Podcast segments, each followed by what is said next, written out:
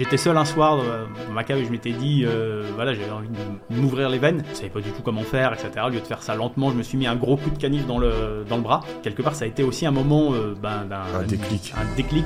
Et je me dis, voilà, ok, j'ai vécu ça. Déjà, c'est pas une finalité. Je peux changer. Ça s'arrête pas. C'est pas parce que j'ai souffert pendant des années que je peux pas construire de belles choses. Au collège, je suis là pendant les cours. J'attends seulement le moment où je vais, où je vais pouvoir rentrer chez moi, où je vais pouvoir monter sur le vélo, où je vais pouvoir, euh, voilà, être sur le home trainer dans ma cave à pédaler pendant 1h30, euh, pendant 2 heures. Ouais, je me voyais vraiment, euh, bah, quelque part comme un loser, comme quelqu'un qui n'arrivait, euh, qui n'arrivait à rien. On est dans une période, on ne sait pas de quoi sera fait l'avenir. Et il y a des choses qui se vivent, qui se vivent dans l'instant. Si ça peut être fait maintenant, vrai. pourquoi on le ferait pas maintenant? Si notre record en course à pied c'est un petit kilomètre, très bien. Prends ce petit kilomètre et cours 1100 mètres la prochaine fois. Cours 1200 mètres la deuxième fois, la troisième fois, etc. Et monter graduellement comme ça pendant des années, tu peux finir par battre des records du monde, accomplir des choses extraordinaires. On n'est pas ce qu'on pense, mais ce qu'on pense nous influence. Si on commence à penser de manière négative, si on commence à voir le noir dans tout, on devient négatif, on devient pessimiste, et on finit par ne rien faire. Et là, tu auras échoué, mais pas parce que t'avais pas de chance, pas parce que Mm. t'étais pas assez bon, simplement parce que tu t'es pas donné l'opportunité. Tu parles de, de David Goggins, c'est aussi euh, à lui, euh, à lui qu'on doit ça, d'avoir ce tableau, de se retrouver devant, devant l'éternel. Voilà, voilà ce que tu aurais pu réaliser, ce que j'avais, Ce que t'aurais dû ce que être. t'aurais dû être, ce que tu aurais pu être, et compare-le à ce que tu as, réalisé. Il y aura toujours un décalage, mais j'ai envie que ce décalage, il soit le plus faible possible. Bonjour et bienvenue à tous devant votre tout nouveau format, l'Ascension, podcast officiel de motivation. Le principe est simple. Vous avez vécu des choses qui sortent de l'ordinaire, vous avez remonté la pente à force de travail, de courage et de persévérance, et vous aimeriez prendre la parole pour partager votre histoire.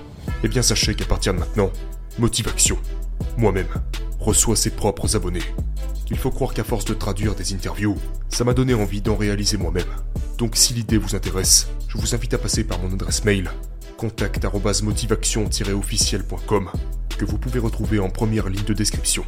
Ici on parle de persévérance, de discipline, de courage, car nous sommes la minorité qui pèse plus lourd que la médiocrité de la majorité. Il est l'heure de passer à la vitesse supérieure. Et cette fois, je vous invite à monter avec moi. Bon visionnage.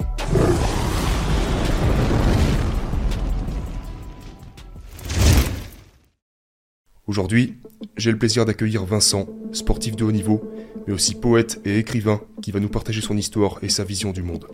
Vincent, bienvenue à toi. Merci. Très heureux d'être là. Alors, première impression, qu'est-ce que tu penses de cette rencontre, ce studio?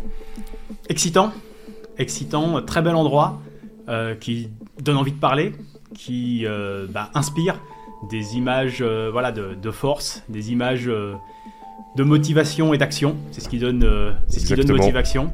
On est là pour ça. Et bah voilà, euh, excité à l'idée de, de, partager, euh, de partager mon histoire.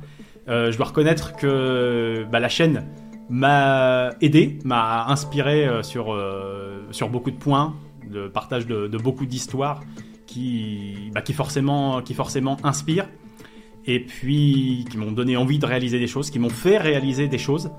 Et bah, de, fil en aiguille, on a, on a monté la montagne. Et aujourd'hui, c'est vraiment une, bah, grande joie, une grande fierté de, bah, pouvoir euh, partager euh, certains points de, mon histoire et d'avoir aussi cette chance de, de pouvoir inspirer à mon tour. Avec plaisir, comme tu le sais, tu es le tout premier invité. Et c'est le début, je pense, euh, j'en suis certain même, d'une d'une longue aventure, un nouveau format que les gens euh, attendent peut-être. Ça fait euh, bien plus de trois ans maintenant qu'on est, euh, est toujours sur le même format de traduction, euh, comme, les gens, comme les gens le savent. Euh, je crois qu'il est l'heure de se réinventer un petit peu, d'évoluer, de passer des étapes. Et nous voici donc dans ce tout nouveau studio, face à face. Vincent, euh, pour commencer, je te laisse te présenter de la manière dont tu le souhaites. Et ensuite, on pourra enchaîner avec quelques questions que, j'ai hâte de te poser. Ça marche. Donc, euh, je m'appelle Vincent Martins, j'ai 37 ans, je suis éducateur euh, sportif, cycliste euh, depuis l'âge de, depuis l'âge de 15 ans. Le cyclisme m'a vraiment fait grandir et m'a vraiment, euh, ça a vraiment été ma première naissance, je dirais. À 14 ans et demi, 15 ans, j'étais en surpoids, j'étais encore un enfant quelque part qui manquait vraiment de confiance en lui, qui était en retard de maturité mentale, psychologique, etc. Et le cyclisme et le sport m'ont permis déjà de me découvrir. En 1999, Euh, j'étais, j'étais en surpoids et j'ai commencé à m'entraîner vraiment euh, régulièrement, vraiment intensément. J'ai perdu 15 kilos. Euh, en combien de temps? En 4 mois à peu près. De travail acharné. De travail, de travail acharné, de un petit peu trop extrême, puisque ça m'a fait aussi rentrer dans les, dans les troubles du comportement alimentaire qui m'ont longtemps bah, accompagné tout au long de ma vie, qui m'ont empêché euh, bah, souvent de, m'exprimer quelque part. Donc euh, j'ai avancé dans ma vie, j'ai réussi déjà des beaux défis sportifs, j'ai réussi à devenir euh, bah, éducateur sportif. anecdote à ce niveau-là, hein, je venais pas du tout des disciplines de la, musculation. Il a fallu tout construire physiquement donc à l'âge de 19 ans. Là aussi un peu extrême, ça m'a coûté mon dos avec un tassement vertébral une hernie discale qui m'ont euh, accompagné tout au long de, mon histoire. Ça aurait pu s'arrêter là, mais euh, j'ai aussi décidé que, c'est quelque chose qui ne m'arrêterait pas, même si ça m'accompagne, même si ça m'accompagne au quotidien. Donc de là, je suis devenu euh, bah voilà, éducateur sportif. Je pense que c'était vraiment ma vocation. Dès l'âge de 15 ans, j'avais envie d'accompagner des gens à, atteindre leur plein potentiel. Le fait de te lancer dans le sport à fond t'a donné envie voilà, de, D'éduquer, ok. Exactement, ça m'a donné envie de, ça m'a donné envie de partager, ça m'a donné envie déjà de, déjà de transmettre. En plus d'être entraîneur, j'ai été assez vite formateur pour les futurs, euh, pour les futurs coachs. J'avais vraiment envie que les gens atteignent leur plein potentiel, mais à ce moment-là, moi-même, j'étais très très loin d'atteindre, euh, d'atteindre mon plein potentiel. Je faisais des choses, mais il manquait quelque chose et il a fallu du temps. Voilà, j'étais assez perfectionniste. Je voulais vraiment que, que tout soit bien pour me, pour me lancer. Mais bah, du coup, je me lançais pas. Et quelque part, j'avais l'impression de subir, ma, de subir ma vie. En 2019, on a monté une équipe, euh, une équipe cycliste, euh, cycliste professionnelle euh, sur la piste, qui était un, serpent de mer, qui était voilà, quelque chose qu'on avait, que j'avais en tête, moi, depuis, depuis longtemps, qui s'était pas réalisé et finalement qui s'est réalisé. Et finalement, je me suis rendu compte que c'était c'était une belle aventure, mais c'était pas de ça dont j'avais le plus besoin, le plus envie dans, ma, dans ma vie. Ok. Un jour, ça s'est fait. J'étais déjà, je, commençais à, avoir des petits déclics comme ça. Je commençais à me détacher un tout petit peu finalement de la compétition sportive, sans diminuer aucunement ma, vision de, vouloir me dépasser sportivement et je commençais à avoir des, à faire des défis sportifs un petit peu, un petit peu personnels. J'ai fait pour la première fois par exemple en juin 2019 un 300 km à, vélo. À ce moment-là, ça me paraissait fou parce que je l'avais, je l'avais encore jamais, jamais fait. Bien sûr. Ça a été une, ça a été une belle expérience de, découverte et tout. Et puis il y a un instant, un instant clé dans la vie. Je pense qu'il y a des moments où euh, on va prendre une direction plutôt qu'une autre. Plutôt qu'une autre c'est un point, ça peut être un simple moment, et ça a le pouvoir de changer notre, notre vie. Et euh, c'est ce que je te confiais euh, tout à l'heure. Là, on est le 9 euh, juillet 2019. Oui. On est 9 ans jour pour jour après ma tentative de suicide. Ok. J'avais 25 ans. J'étais dans un moment où. comment comment t'en es arrivé à... je, voulais, je voulais tenter mon, mon expérience, on va dire, sportivement, mais j'ai fait les choses complètement, complètement à l'envers, on va dire. Ok cet aspect perfectionniste qui me, qui me bouffait la vie. J'y arrivais pas, j'arrivais pas à contrôler par, particulièrement. Peut-être des ambitions trop grandes mon alimentation. Ouais, des ambitions trop grandes par rapport à, par rapport à, par rapport sans doute à mes capacités, par rapport surtout, j'ai envie de dire, par rapport à mes capacités mentales à ce moment-là. D'accord. Euh, ça te dépassait et tu savais pas comment gérer tout ça mentalement. Ça me dépassait et j'avais l'impression d'être d'être en permanence pris dans un étau, qui avait il y avait un poids qui venait m'appuyer, qui m'enfonçait la tête sous l'eau et j'arrivais pas à m'en sortir. Je m'enfermais moi-même. Je parlais, je parlais de mon mal-être quelque part à, personne. Je subissais complètement mon existence. Je voulais pas, je voulais pas qu'on me voie clairement comme comme j'étais, parce que je, souffrais et ouais, je me voyais vraiment euh, bah, quelque part comme un loser, comme quelqu'un qui n'arrivait, euh, qui n'arrivait à rien. Et c'était un cercle vicieux. C'était clairement un cercle vicieux parce que bah, moins j'y arrivais, bah, plus, plus j'essayais, plus je m'enfermais, plus je m'isolais. Et ça a été une forme de, une forme de cycle infernal, une forme de descente, de descente aux enfers. Et à un moment, je me suis dit, mais euh, ouais, je préfère en, je préfère en finir. Et quelque part, c'était une phrase que m'avait dit mon père. en ce moment, tu fais pas grand chose et en plus, tu le fais mal. Et même ma tentative de suicide. Alors je rigole, je rigole maintenant, hein, si tu veux, parce que parce que j'ai fait n'importe quoi. Ouais, ça s'est mal passé parce que bah, euh, forcément j'avais envie de me faire souffrir, que ça dure longtemps. Est-ce que est-ce que tu peux te, confier un peu à ce niveau-là? Comment ça s'est passé? Ouais, j'étais. Comment tu t'en es sorti après? J'étais j'étais seul un soir dans ma cave et je m'étais dit euh, voilà j'avais envie de, bah, m'ouvrir les veines et euh, bah, au lieu de faire ça savais pas du tout comment faire, etc. Au lieu de faire ça lentement, je me suis mis un gros coup de canif dans le, dans le bras. Et en fait, à ce moment-là, j'ai senti le sang jaillir, j'étais dans le noir, etc. Et bah là, il y a l'instinct de, vie auquel je me suis raccroché. J'ai appuyé sur, euh, j'ai appuyé sur mon avant-bras. J'ai simplement appelé au secours. Tu t'es sauvé toi-même. Et je me suis quelque part sauvé moi-même parce que c'était trop rapide. Bon, j'avais pas donné d'explication. Je pense que j'avais besoin de ça. Et quelque part, ça a été aussi un moment euh, ben, d'un un déclic. Un, déclic. C'est à ce moment-là que j'ai commencé à écrire aussi. C'est pour ça que j'ai appelé euh, ma société que j'ai montée à ce moment-là aussi Sport Inspiration. Euh, et voilà, je me suis mis à écrire pendant des années. Et c'est bien parce que ça nous amène justement ben, 9 ans plus tard, en 2019. Ouais.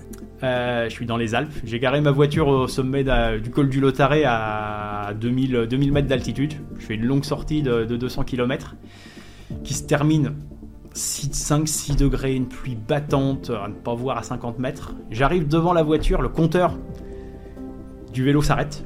Ok. Normalement, à ce moment-là, on s'arrête là. Mais moi, j'avais décidé dans la tête d'aller jusqu'en haut du Galibier, qui est 8 km et 600 mètres plus haut. Et, j'y suis allé. J'ai froid même dans la montée, même pendant l'effort. Je sens que j'ai les doigts, j'ai du mal à saisir le guidon j'ai les dents qui, qui Donc à ce moment-là, tu avais déjà 200 km derrière toi Ouais. Ok. Ouais, j'ai déjà 200 km euh, derrière moi. Mais après, je suis. Voilà. Physiquement, je suis, je suis bien, je sens que j'ai encore de la force, mais par contre, la condition météo. Ok. Sont horribles. Normalement tu, normalement, tu rentres dans la voiture, tu t'enfermes, tu te recroquevilles au maximum. ton, compteur te lâche, il fait froid, il pleut. Ah, le compteur, c'est un signe. Normalement, il te dit voilà, tu t'arrêtes là, c'est bon, t'as fait le job, etc. Là, tu te dis non, j'ai envie de, j'ai envie de plus, j'ai envie d'aller plus haut parce, que tu, parce que tu l'avais visualisé avant. Tu t'es dit j'irai en haut. Donc même si mon compteur me lâche, j'y vais. Complètement. Non, non, complètement. J'avais visualisé l'objectif. Et c'est moi avec moi-même. Il y a personne, c'est pas une compétition. Il y a personne qui va voir, euh, il y a personne qui va rien me dire si j'arrête là. Clairement. Bien sûr. Mais c'est moi qui vais me, qui vais me juger. C'est moi qui, qui ai envie d'aller là-haut parce que ça compte. Je sais que ce jour-là va être un souvenir, mais je sais pas encore à quel point. Et là, je suis, me dis, je réfléchis dans cette montée, il y a quoi, 35-40 minutes de montée, je réfléchis, mais c'est quoi, ça rime à quoi de faire ça? À ce moment-là, ça n'a pas de sens. Ouais, la fameuse question, pourquoi? Pourquoi? Qu'est-ce que je fous là? Et à un moment, même plus que ça, la question qui vient, c'était qui? C'est quoi ton identité? Ok. Et là, il y a un mot qui vient, comme ça, c'est posséder. Ça te vient en tête? Ça vient en tête, comme ça. Un instinct, un instinct et tout. Et, et ce mot-là, ce moment-là, ça va quelque part changer ma vie parce que bah voilà le je, vais jusqu'en haut je redescends euh, voilà je suis mort de froid je, là je me pose la question même si je vais réussir à freiner et à, arriver parce que bah, forcément les mains sont complètement tétanisées etc j'arrive je me revois dans la voiture je reste pendant 30 minutes chauffage à fond dans la voiture pour me réchauffer à claquer des dents etc mais le lendemain je vais me poster euh, je vais me poster en haut de l'Alpe d'Huez. Ça va devenir un endroit assez mythique et très très important dans ma vie. Et je commence à, rédiger un texte à partir de ce mot-là, à partir du mot le posséder. Et ça me donne un texte, et là ça va me relancer dans l'écriture. On est presque 4 ans après, l'écriture m'a plus jamais lâché. Ça a été vraiment un compagnon très très intense de ma vie pour exprimer tout ce que j'avais en moi, tout ce que je ressentais, hmm. pour, euh, voilà, pour partager et aussi pour vraiment mieux me comprendre te libérer, mais de comprendre. Ok. Voilà. Une libération, une compréhension et un partage, une transmission aussi pour, euh, voilà, pour les autres. Oui, tu as commencé à partager tes écrits. Ouais. Dans les semaines qui ont suivi, j'ai commencé à écrire vraiment plusieurs textes. Ok. Euh, Quel type de texte? Ben j'étais alors avant avant ce moment-là, dans le peu que j'écrivais, c'était plutôt des textes euh, bah, plutôt négatifs, on va dire, où j'exprimais un petit peu mon mal-être sans mettre de vrais mots dessus. Je masquais, je m'inventais un petit peu des histoires et tout. Là, à partir de ce moment-là, j'ai commencé, je pense à un texte qui s'appelle Les Dix Commandements. D'accord. Ce texte-là, c'est ce que j'aimerais être. Qui j'aimerais être. Ce que j'aimerais faire à mon quotidien. Ok. À ce moment-là, ça me paraît une utopie complète. d'être ça, d'être ce personnage, d'être euh, d'être les qualités que, que j'exprime, etc. À ce moment-là, ça me paraît impossible, mais deux mois plus tard, ce sera possible. Je compléterai ma liste des 10 commandements euh, un 25 septembre, deux mois plus tard. Ok. Et le fait de partager, de partager ces écrits-là, on commence à, à venir me parler, on commence à venir échanger euh, avec moi, et je vois que ça a vraiment aussi un impact sur les autres, que ça a un impact euh, autour de moi, que non seulement c'est en train de changer ma vie, de changer ma vision des choses, je suis en train de devenir euh, quelque part optimiste, je suis en train de devenir quelqu'un de positif, mais non seulement ça a un effet sur moi, mais ça a aussi un effet très très important sur les autres. Et ça change non seulement ma vie, mais ça va aussi changer celle de personnes autour de moi. C'est là que tu découvres une autre peut-être passion, carrément le fait de partager, d'accompagner, d'aider, peut-être aider des personnes qui sont passées par ce dont tu es passé toi, plus jeune, des, des expériences telles qu'une tentative de suicide, euh, des épreuves, etc. Et les aider à travers des écrits, quelque chose que tu découvres et que tu commences à développer en fait petit à petit, au bout, euh, après ce déclic, euh, après cette fameuse, cette fameuse montée dont tu, dont tu Mm. parlais, sur laquelle tu as beaucoup écrit. Ouais, complètement. Alors dans les mois qui, dans les mois qui vont suivre, euh, tout ça, ça va prendre un sens. En fait, toute cette souffrance va prendre un sens.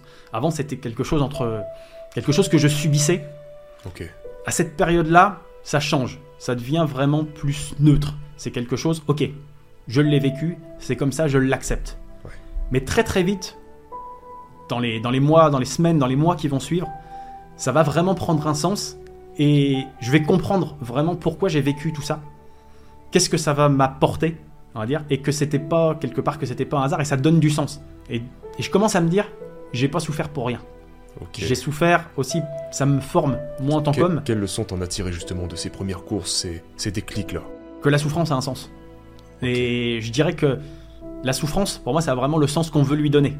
Soit on le subit, et quelque part, on, on est entre guillemets une victime de ça toute sa vie, et d'abord une victime de soi-même. Soit à l'inverse, on en fait quelque chose, on en fait vraiment un moteur. Et là, à ce moment-là, ça passe vraiment d'un frein à un moteur, et je me dis, voilà, ok, j'ai vécu ça, c'est déjà c'est pas une finalité, je peux changer, ça s'arrête pas, c'est pas parce que j'ai souffert pendant des années que je peux pas construire de belles choses, que je Que peux pas condamné à rester dans cette peau de Exactement. souffrance. Ok. Exactement. C'est pas. euh, C'est juste un chemin qui te mène à un endroit, qui te mène à un carrefour, mais rien ne t'empêche, à partir de là, de prendre un autre chemin si tu le décides. Et à partir de là, j'ai vraiment, vraiment pris un autre, un autre chemin, et ma vie a complètement changé à partir de là. À partir du moment où j'ai décidé, euh, j'ai décidé ça, De voir la souffrance différemment. de voir la souffrance différemment, de ne plus me considérer comme une euh, victime, de ne plus la voir comme un frein, mais à l'inverse, d'en faire vraiment un, moteur force. et d'en faire une force. Ok, incroyable. Et après, à partir de là, à partir de ces différents déclics et réalisations, comprendre que la douleur a un sens et que tu peux l'utiliser à ton avantage. Comment ta vie euh, a évolué à partir de là? Qu'est-ce qui s'est passé ensuite? Les défis, etc. Il y a deux choses. Il y a des défis qui sont venus à moi, et il y a moi qui suis venu à des défis. D'accord. Mais je pense que à ce moment-là, et j'ai vécu euh, ce qui s'est, la suite de ce qui s'est passé, un peu comme une, un peu comme une vision quelque part, comme, euh, comme quelque chose, comme un cheminement qui allait me mener euh, vers la suite, Euh, une préparation en fait quelque part. Et toute cette période-là où j'ai commencé à réécrire, où j'ai commencé à changer ma façon de, bah, de voir la vie, très très très très clairement, où j'ai commencé un peu à, à affronter mes peurs et à les balayer. En fait, je me suis rendu compte que ça me préparait à des défis euh, encore plus grands et que ça me préparait quelque part à 34 ans, hein, j'avais 34 ans à ce moment-là, mais que ça me préparait quelque part, entre guillemets, à tuer le garçon que j'étais et à faire naître l'homme. Je suis là, je suis le, le 20 septembre, fin de l'été, je me sens beaucoup plus apaisé à ce moment-là. Je me sens euh, quelque part, je suis en train de me dire, ouais, je suis un peu, je me retrouve en paix avec moi-même. Enfin, pour la première fois, je me retrouve en paix. Mais quelque part, la vie euh, me montre que je suis pas fait pour rester en paix et euh, bah, que je suis fait pour euh, aussi être un guerrier et pour euh, affronter, euh, affronter des épreuves et affronter une épreuve bah, beaucoup plus grande qui, qui vient à moi.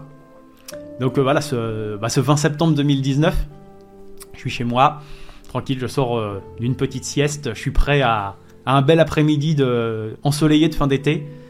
Et puis bah, je, je lis sur le, téléphone en parcourant, en parcourant les réseaux sociaux, en parcourant Facebook, que ma meilleure amie vient d'être contrôlée positive, donc euh, à l'EPO, une substance dopante. Ok. Je ne le savais pas. Je l'apprends euh, comme ça. Elle m'a demandé. Ami avec qui tu réalisais des, des performances sportives, Ouais. etc. Ok. Exactement, avec qui on avait des projets aussi depuis, depuis deux ans, un moment, mais euh, bah, qu'on repoussait toujours à plus tard.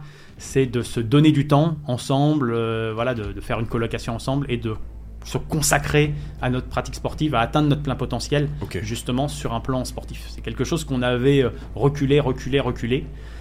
Et on se dit bon bah ça se fera peut-être, euh, ça se fera peut-être, euh, peut-être jamais. Et voilà, c'est une amie, bah, voilà, déjà très proche euh, pour moi. Et quand j'apprends ça, c'est vraiment un choc. C'est vraiment un choc parce que je me rends compte qu'il va falloir faire un choix. Là aussi, dans ma vie, beaucoup plus important que, que le choix que j'ai fait deux mois plus tôt de prendre le vélo pour 10 km de plus ou pas. Ça va être bah voilà, de l'accompagner sans doute des années ou, ou pas. De prendre ce risque-là. Ok. de jouer, on va dire, quelque part la carte de la sécurité ou de partir au combat. Et donc, qu'est-ce qui s'ensuit? Je suis parti au combat. Ok. Et je le regrette pas. Je le regrette pas parce que voilà, ça a aussi euh, changé ma vie. Et ça a été dur.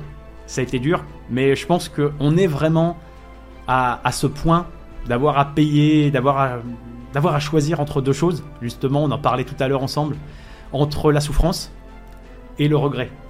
Entre le fait de me dire j'y vais pas. Entre la douleur de la discipline sur le moment et Exactement. la douleur du regret euh, dans le futur. C'est ça. Là, c'est c'est sûr que ce sera de la discipline, ce chemin-là, mais ce sera euh, voilà, ce sera de l'engagement, ce sera des épreuves, ce sera des obstacles à surmonter. Je sais pas du tout quelle euh, quelle forme vont prendre ces obstacles-là, ces obstacles-là. Mais je sais qu'il va y avoir des obstacles, je sais que ça va être dur, je sais qu'il va falloir se confronter au regard des autres, je sais qu'il va falloir réaliser des choses que euh, j'ai encore jamais réalisées. Mais voilà, je sens qu'il faut y aller, c'est un instinct et quelque part je, je réfléchis pas vraiment. C'est naturel, c'est instinctif, je sais que j'y vais. Et c'est amusant parce qu'une des premières phrases que je dis à mon ami, c'est euh, Va voir dans le miroir, regarde la petite fille, là elle est morte, il y a une femme qui doit naître. Et à ce moment-là, je sais pas que c'est pareil pour moi. Que le petit garçon, quelque part, il meurt à ce moment-là et que l'homme va naître. J'ai conscience, déjà à ce moment-là, que ça va changer ma vie.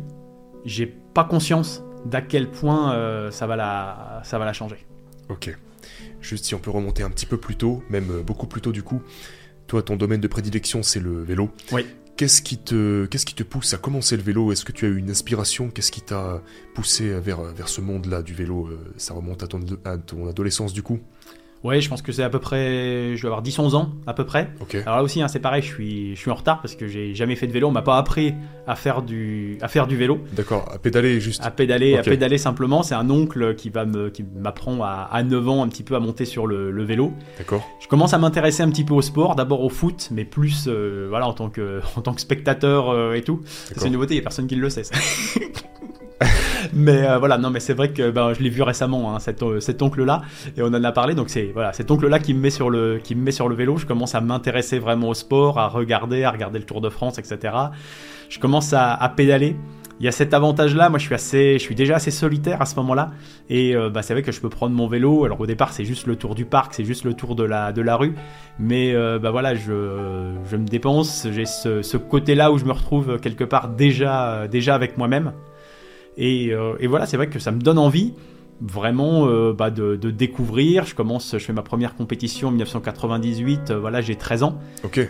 voilà, je vois que bah, par rapport aux autres, je suis en surpoids, que par rapport à, à d'autres qui pratiquent déjà depuis des années, ben voilà, j'ai pas le j'ai pas le potentiel physique, mais j'ai déjà cette euh, cette volonté déjà de me faire du mal, de me enfin de me faire mal plutôt, de me dépasser, de de souffrir euh, sur le vélo, d'aimer euh, d'aimer cette souffrance, d'aimer d'aimer la vitesse, ouais, d'aimer d'aimer ce d'aimer tous ces sentiments là quoi.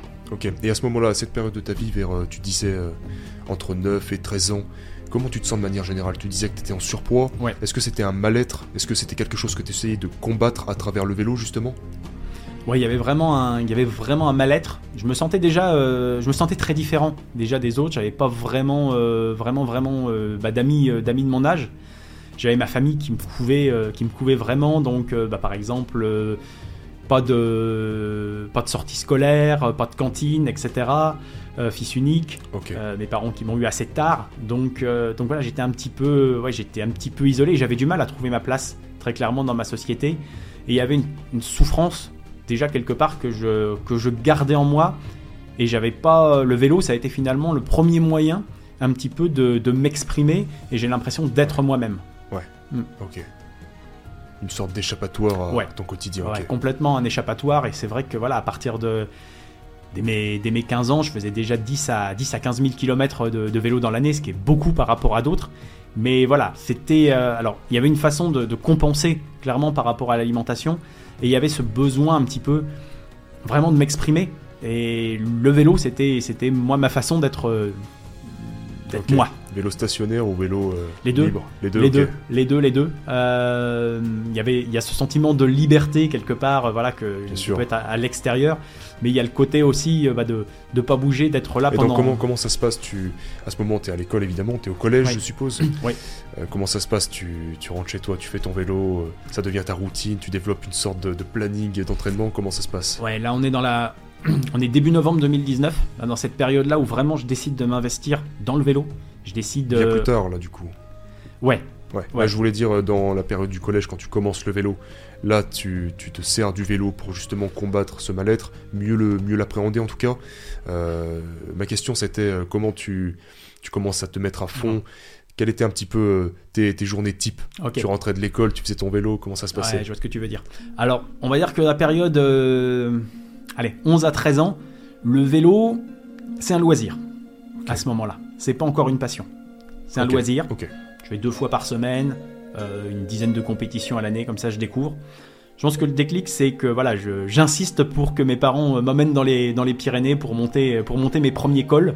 Ok. À, on, est en, on est en 99, donc là je vais, je vais avoir 14 ans à ce moment-là et je, je monte euh, des premiers cols dans les, dans les Pyrénées. Et, et je pense que c'est à partir de là que, que voilà, j'ai envie que ce soit plus qu'un loisir, que ça devient vraiment une, euh, une passion, que ça devient quelque chose qui va vraiment me, me booster.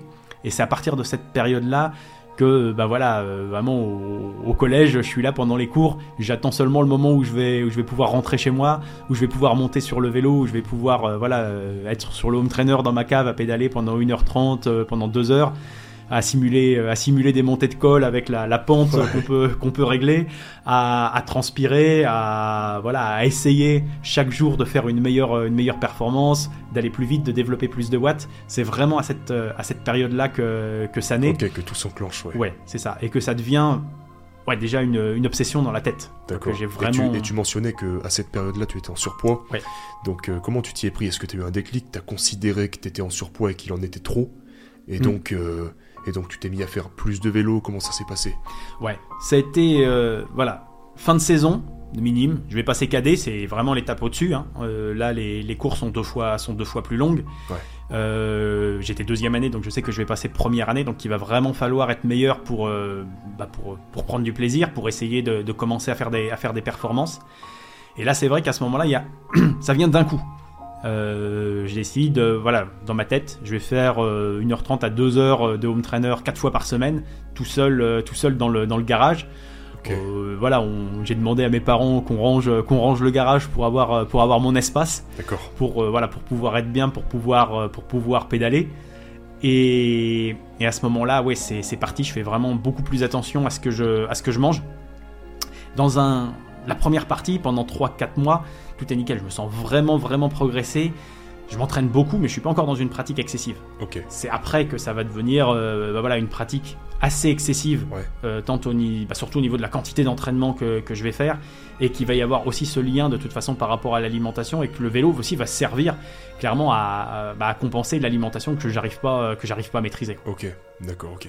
Pendant que maintenant tu restes à l'école, à quel âge tu te fais déscolariser? Et qu'est-ce qui se passe après?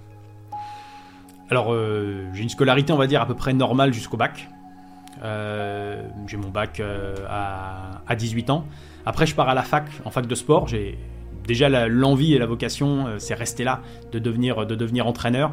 Je fais une fac de sport, mais ça me convient pas. Je sens que c'est pas le, système. Déjà, c'est très orienté pour devenir prof de PS, ce qui n'est pas un objectif. J'ai envie vraiment de devenir, de devenir entraîneur, d'aller plus vers des compétiteurs que vers des scolaires. Donc, c'est pas la fac, c'est pas un système qui me, qui me convient, qui me convient non plus. J'arrive pas à me fondre, à me fondre dans ce moule-là. Donc j'arrête, euh, j'arrête au bout d'un an et bah, je rentre dans une, dans une école qui forme au brevet d'état d'haltérophilie. Donc à ce moment-là, j'ai pratiquement pas touché la musculation. Ok. Mais je sais que ça peut être un, voilà, un très très bon déclic, que de toute façon, bah, ça va me permettre de travailler avec différents sportifs et, dans tous les sports. Et là, je me lance, euh, bah, comme je m'étais lancé quelque part dans le vélo, euh, vraiment, euh, vraiment à fond.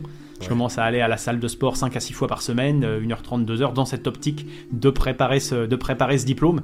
Ça, c'est une grande aventure sportive parce que bah voilà, j'ai 19 ans, en musculation, c'est quand même assez jeune, hein, on n'est pas assez, assez formé.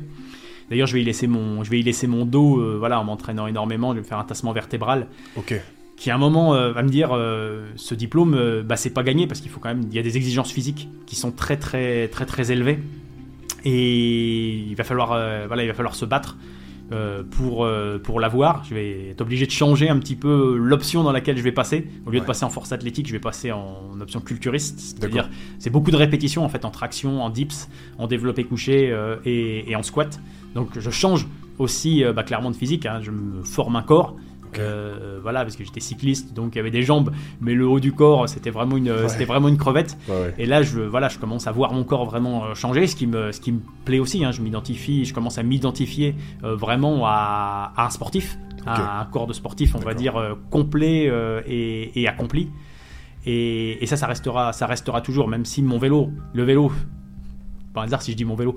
Le vélo restera mon sport, euh, mon sport de cœur, quelque part, mais la musculation, le, le, physique gardera une importance voilà tout au long de ma vie parce que je me sens voilà aussi plus en confiance avec euh, avec un corps musclé avec un corps qui me qui me plaît.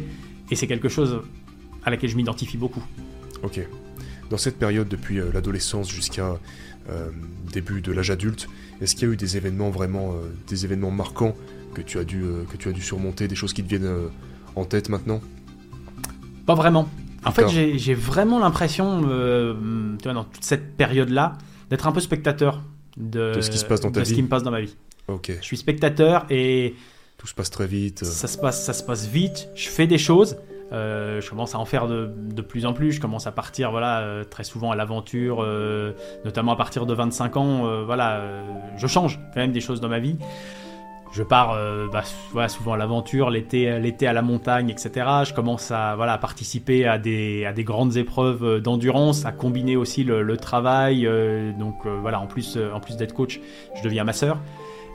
J'interviens sur des épreuves. Des fois, je fais l'épreuve le matin et euh, je, fais le, je suis dans l'équipe de masseur euh, l'après-midi. Ça c'est assez amusant d'ailleurs parce qu'à certains moments, euh, bah voilà, sur le vélo on me met l'étiquette d'être le masseur et dans l'équipe de massage on me met l'étiquette d'être le, le cycliste, on va dire. Et ça c'est cet aspect d'étiquette. je pense que genre on en reparlera, on en reparlera peut-être peut-être tout à l'heure par rapport par rapport à ça. Donc je suis déjà dans ces dans ces défis là, mais quelque part c'est qu'une petite partie de ma vie. J'ai l'impression de vivre pleinement dans ces moments-là, mais qui constituent peut-être 2, 3, 4 semaines dans l'année. et sur le reste de l'année, je suis en région parisienne, je suis pas forcément, voilà, je suis pas forcément très très bien, et j'ai vraiment l'impression d'être spectateur, de, de, subir ma vie, jusqu'à ces changements là en, 2019 où c'est vraiment un point de basculement quoi dans ma vie.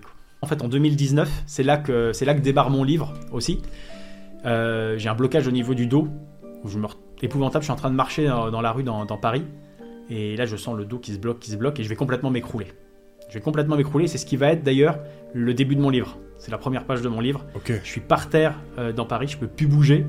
C'est, je me rappelle, c'est un touriste euh, américain à qui que j'avais renseigné sur le chemin euh, quelques, quelques secondes avant, qui m'aide à me, à me relever, qui me demande si j'ai besoin d'aide. Et là, les pendant deux mois. Mais la blessure dont tu parlais. Ouais, la blessure qui, qui, qui, était revenue voilà, régulièrement. Mais là, c'est un épisode quand même très très fort. Et pendant deux mois, bah, je tiens pas debout. En fait, je tiens pas debout. Je suis obligé de me tenir à un bâton euh, quand je travaille à la salle de sport. Je m'arrête pas. Je m'arrête pas parce que. D'accord, malgré la blessure, tu. Malgré la blessure, je continue. Le vélo me fait du bien. Sur le vélo, j'ai pas mal. Moins mal en tout cas. Et ça, ça m'accompagnera voilà, tout, au long, euh, bah, tout au long aussi de, de ma vie, etc d'avoir moins mal sur le vélo que, qu'au quotidien. Mais euh, voilà, là c'est vraiment, c'est vraiment une surprise et je pense que c'est un trop plein à, ce moment-là qui va s'accumuler pendant ces deux mois et qui ensuite va se, va se libérer Euh, Ouais. bah, dans, dans la suite, euh, dans ce que, dans ce que je t'ai raconté là, de, de ce moment où je monte. Donc euh, là, on est en 2019. quand Ouais, on est en cette chute. 2019. Voilà, je suis pendant deux mois. Pendant deux mois, je suis, je suis pas bien. J'ai un jour vraiment noir. Je suis à la maison. J'arrive pas à, j'arrive pas à monter sur mon vélo. Je suis là. Je suis, je suis chez moi. Je vais descendre, remonter, descendre, remonter, me mettre en tenue. J'arrive pas. J'arrive pas. Je suis complètement bloqué. Physiquement ou? Mentalement surtout. Ok. Mentalement, mentalement surtout. Je suis là ce jour-là. Ben voilà, je vais, je vais m'habiller 7 ou 8 fois. Je vais essayer de monter sur mon vélo. J'y arrive pas. J'y arrive pas. Je vais passer la journée à jouer, euh, à jouer à des jeux qui ne serviront que ce jour-là d'ailleurs hein, sur l'ordinateur. Mais je pense qu'il y a ce besoin, peut-être à un moment, qu'il y a un trop plein et, et que ça se libère. Le lendemain, la journée, elle repart un peu pareil. Et puis à un moment, j'y arrive. Et je fais une sortie de fou. hein. Je fais presque 200 km, 31 de moyenne, euh, D'accord. 2000, mètres, euh, 2000 mètres de dénivelé. Ouais, on est le 12 mai 2000 2019 et quelque part, bah, ça part de là. Et toutes ces, toutes ces petites étapes vont Ouais. m'amener euh, bah, à ce jour où je vais faire quelques kilomètres en plus sous la pluie Ok. et qui va vraiment provoquer le déclic. Mais il y avait déjà une forme de préparation qui venait, je pense. C'est ce que tu disais, ce ouais, changement de vision par rapport à la douleur Ouais. que l'on subit. Exactement. Tu as commencé à l'avoir comme une préparation pour les futures épreuves. Ouais. Et de fil en aiguille, tout, tout ce qui s'est passé, tu l'as vu vraiment comme une préparation à ce qui allait se, se préparer pour la suite. Donc après cette course, donc là on est en 2019, tu disais? Ouais. Euh, comment euh, comment euh, tu viens à ce- cette idée de battre un record du monde? Il y a beaucoup d'étapes entre temps. Il y a beaucoup, beaucoup d'étapes euh, d'étapes entre temps. bah, on, donc, va, euh, on va y venir alors. ouais. Donc il y a cette, euh, il y a cette période de, de fin 2019, euh, bah, voilà, d'accompagnement, d'accompagnement avec, avec Marion. Et puis vient le confinement, où ça va devenir la période des défis sportifs. Je continue de m'entraîner. Et parce que voilà, le, le sport pour moi, c'est pas que la compétition. Le sport, c'est mon quotidien, c'est ma sûr. vie, c'est mon mode de vie. Et je vois ce, bah, ce confinement un petit peu comme, euh, voilà, comme une façon euh, bah, de me lancer dans des choses, euh, dans des choses un petit peu, un petit peu folles. Je m'entraîne, euh, voilà, très très régulièrement. Je fais 20, 20 à 30 heures de sport par semaine. Ok. Et d'un coup, je reçois, je suis en pleine séance de, de jambes. D'ailleurs, je vois le message à la fin de la séance. J'ai les jambes bien bien défoncées par une, par une grosse séance, euh, fente en déplacement dans le jardin, euh, etc. J'arrive, euh, je vais avoir du mal à me lever demain, avec les Ouais. jambes. Et là, je reçois, je reçois un message de- d'une athlète du sud de la France qui me suit un peu, qui voit que bah, en ce moment, je, je m'entraîne régulièrement et tout, qui veut se lancer dans un, dans un défi et qui a envie de le partager. Et qui me propose, est-ce que ça te dit de faire un 24 heures non-stop sur Home Trainer? Ok. À une époque, j'aurais dit, oh là là, combien de temps je vais mettre, euh, je vais mettre à m'en remettre? Est-ce que je vais être sachant- capable? sachant qu'à ce moment-là, ton record c'était quoi? T'étais t'étais conscient d'être capable de faire quoi à ce moment-là? Le maximum que j'avais fait sur Home Trainer, c'était 6 heures. Ok, ok. Et c'était deux semaines avant. Ok. Après, j'avais déjà fait sur le, sur le vélo en extérieur, j'avais déjà fait 15-16 heures. Mais là, on est euh, sur le fait de rester sur un endroit stationnaire où on peut pas, on peut pas s'arrêter. On peut pas relâcher le pédalage, il faut toujours entretenir le, le pédalage. Et inconnu total. Ok, donc gros challenge. Gros challenge. Mais je me dis, ouais, pourquoi pas. Ça peut être fun, ça peut être un bon défi. Et je me pose pas la question de savoir si je vais y arriver. D'accord. Dans la tête, je sais que je vais y arriver. Je vais y arriver parce que déjà ça, ça a un sens. Je dis, je sais que ça peut, voilà, ça peut inspirer du monde, ça peut autour de moi, et ça c'est quelque chose qui est devenu vraiment important, de, de montrer, euh, ouais, d'inspirer, de pousser, Ouais. de pousser vers le haut. Et je sais que je vais pas quelque part pédaler seul dans le cœur. Je serai seul dans les jambes, mais euh, dans le cœur, dans la tête, Bien sûr. il y a ces gens autour de moi, mes amis, euh, des gens que je veux vraiment inspirer. Et puis il y a un peu euh, bah, monsieur et madame tout le monde. On est dans une période quand même qui est très très difficile, avec plein d'incertitudes. Et il y a l'envie de, de susciter cet espoir-là. Et puis il y a cette curiosité. Qu'est-ce que ça va m'apprendre euh, sur moi? Comment je vais y arriver? Qu'est-ce que je vais sûr. ressentir? Et je me dis, ça peut être une fantastique euh, Expérience. en tant, que, en tant que sportif. Et je me dis, d'ailleurs, je vais tout noter. Je vais noter ce que je mange, je vais noter mes sensations au fur et à mesure. Je vais terminer de cette expérience-là avec 20 ou 30 pages de notes. Parfait. Et, et franchement, ouais, une expérience, euh, une expérience de folie. Ok. Donc ça s'est déroulé. Donc t'as relevé le défi. Ça s'est Ouais. passé combien de temps après? Deux jours après. Non, non, là, c'est le genre de truc, euh, faut pas réfléchir trop longtemps. hein. Faut, faut y aller. On est dans une période, on sait pas de quoi sera fait l'avenir. Et il y a des choses qui se vivent, euh, qui se vivent dans l'instant. Si ça peut être fait maintenant, C'est vrai. pourquoi on le ferait pas maintenant? Et je me dis, bah let's go, c'est parti, on se lance, euh, alors se lance comment dans ça s'est passé? J'imagine qu'il y a une petite préparation Qu'est-ce que tu as dû manger Qu'est-ce que tu as dû. Ouais. euh, Tu l'as fait euh, chez toi, du coup? Ouais, je l'ai fait, bah, je l'ai fait, euh, je l'ai fait chez moi. Donc on était parti dans le confinement euh, en Gironde avec la, avec la famille. Donc euh, je me suis dit on va le faire dehors. J'ai mis le, le home trainer sur la terrasse. Il y a une grande partie bah, que- qu'on faisait aussi filmer avec des gens qui sont venus, euh, des amis et puis euh, des gens t'as que je des extraits de ça? Ouais. Ok. Ouais, ouais, ouais, j'en ai, j'en ai pas mal, euh, j'en ai pas mal. super. Et euh, donc on a partagé, bah, à certains moments, moi j'ai des amis qui étaient là à 3-4 heures du matin, qui étaient là pour pédaler une heure, euh, une heure avec moi parce que ça les inspirait, parce que ça les motivait, ça, leur, ça donnait aussi un sens quelque part euh, bah, dans cette période où il n'y en avait pas forcément. Pour beaucoup, beaucoup Ouais. n'avaient pas de sens dans leur vie. Et euh, bah voilà, le fait de partager ça, ça, ça suscitait aussi un message, bah, un message d'espoir. Et, et, et c'est vrai que bah, les choses, les grandes choses, ça vaut vraiment si c'est partagé. Ouais. Pour moi, c'est vraiment, c'était vraiment, euh, vraiment super important. décuplé, bien sûr. Voilà, décuplé. Et je me dis effectivement, je peux faire ça pour moi, ça va, ça va m'apporter quelque chose. Il y a, il y a ce côté-là euh, qui est bien pour moi, qui, qui est valorisant, etc.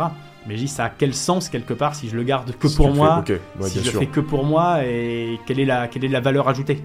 Et je me dis, voilà, le sport, c'est c'est des valeurs qui méritent, qui le partagent Tu prends conscience que ce que tu fais peut avoir un impact, euh, Ouais. un énorme impact en fait sur ton entourage. Complètement, et ça je l'ai déjà vécu, voilà, depuis six mois que je partage mes textes, que je partage mes expériences, etc. Je vois qu'autour de moi, bah, ça bouge, ça fait réagir des gens, il y a des gens qui m'envoient des messages, euh, des messages positifs, qui me, qui me disent que ça les, que ça les booste, et c'est une motivation vraiment très très forte, euh, très très forte Bien pour sûr, moi, très très forte pour moi. une Et responsabilité. complètement, de quelque part d'être un exemple et de me dire j'ai ce pouvoir-là.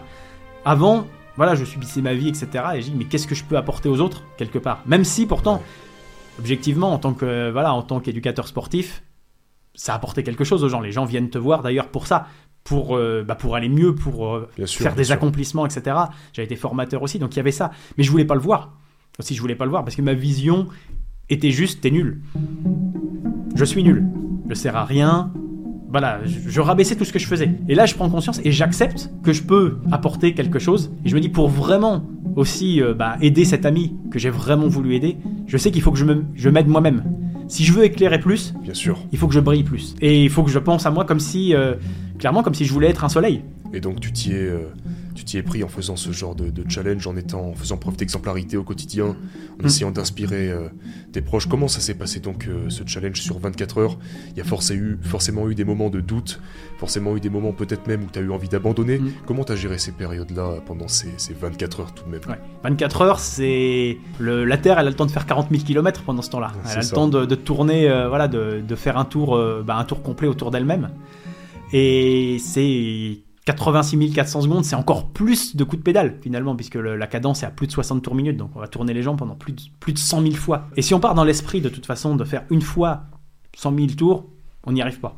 C'est un coup de pédale, un coup de pédale, et ça 100 000 fois. Alors ouais, forcément, il y, a des- il y a des moments c'est c'est la vie, c'est de- des hauts et des bas, c'est pas une ligne droite, c'est vraiment euh, l'impression de monter et de descendre des montagnes avec des moments, mais alors complètement euh, d'euphorie, euh, l'impression que euh, on me laisse là, et dans six mois je suis encore en train de pédaler, Ouais, inarrêtable, bien sûr. et puis des moments, mais des fois 30 secondes après, je me dis mais c'est fini, je peux plus mettre un coup de pédale, je me revois à certains moments, voilà, les yeux complètement fermés, et je suis là aussi à, à focaliser toute mon énergie sur le pédalage.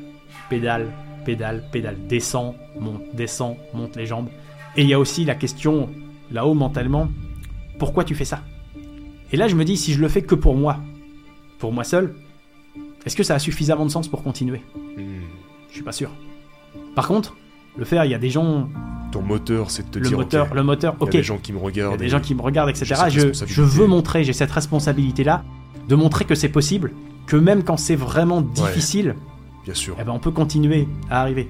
Et moi, j'ai cette chance-là, à cette période en plus, pendant le, pendant le Covid, où euh, bah, il y a des gens qui souffrent, il y a des gens qui sont euh, dans les hôpitaux, il Ouais. y a des soignants qui sont là à se battre euh, 20, 20, 20, 22 heures par jour, Ouais. euh, sans pouvoir dormir, sans pouvoir se reposer, en mettant leur, leur, vie, leur vie en danger.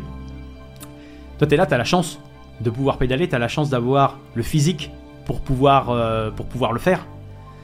Fais-le.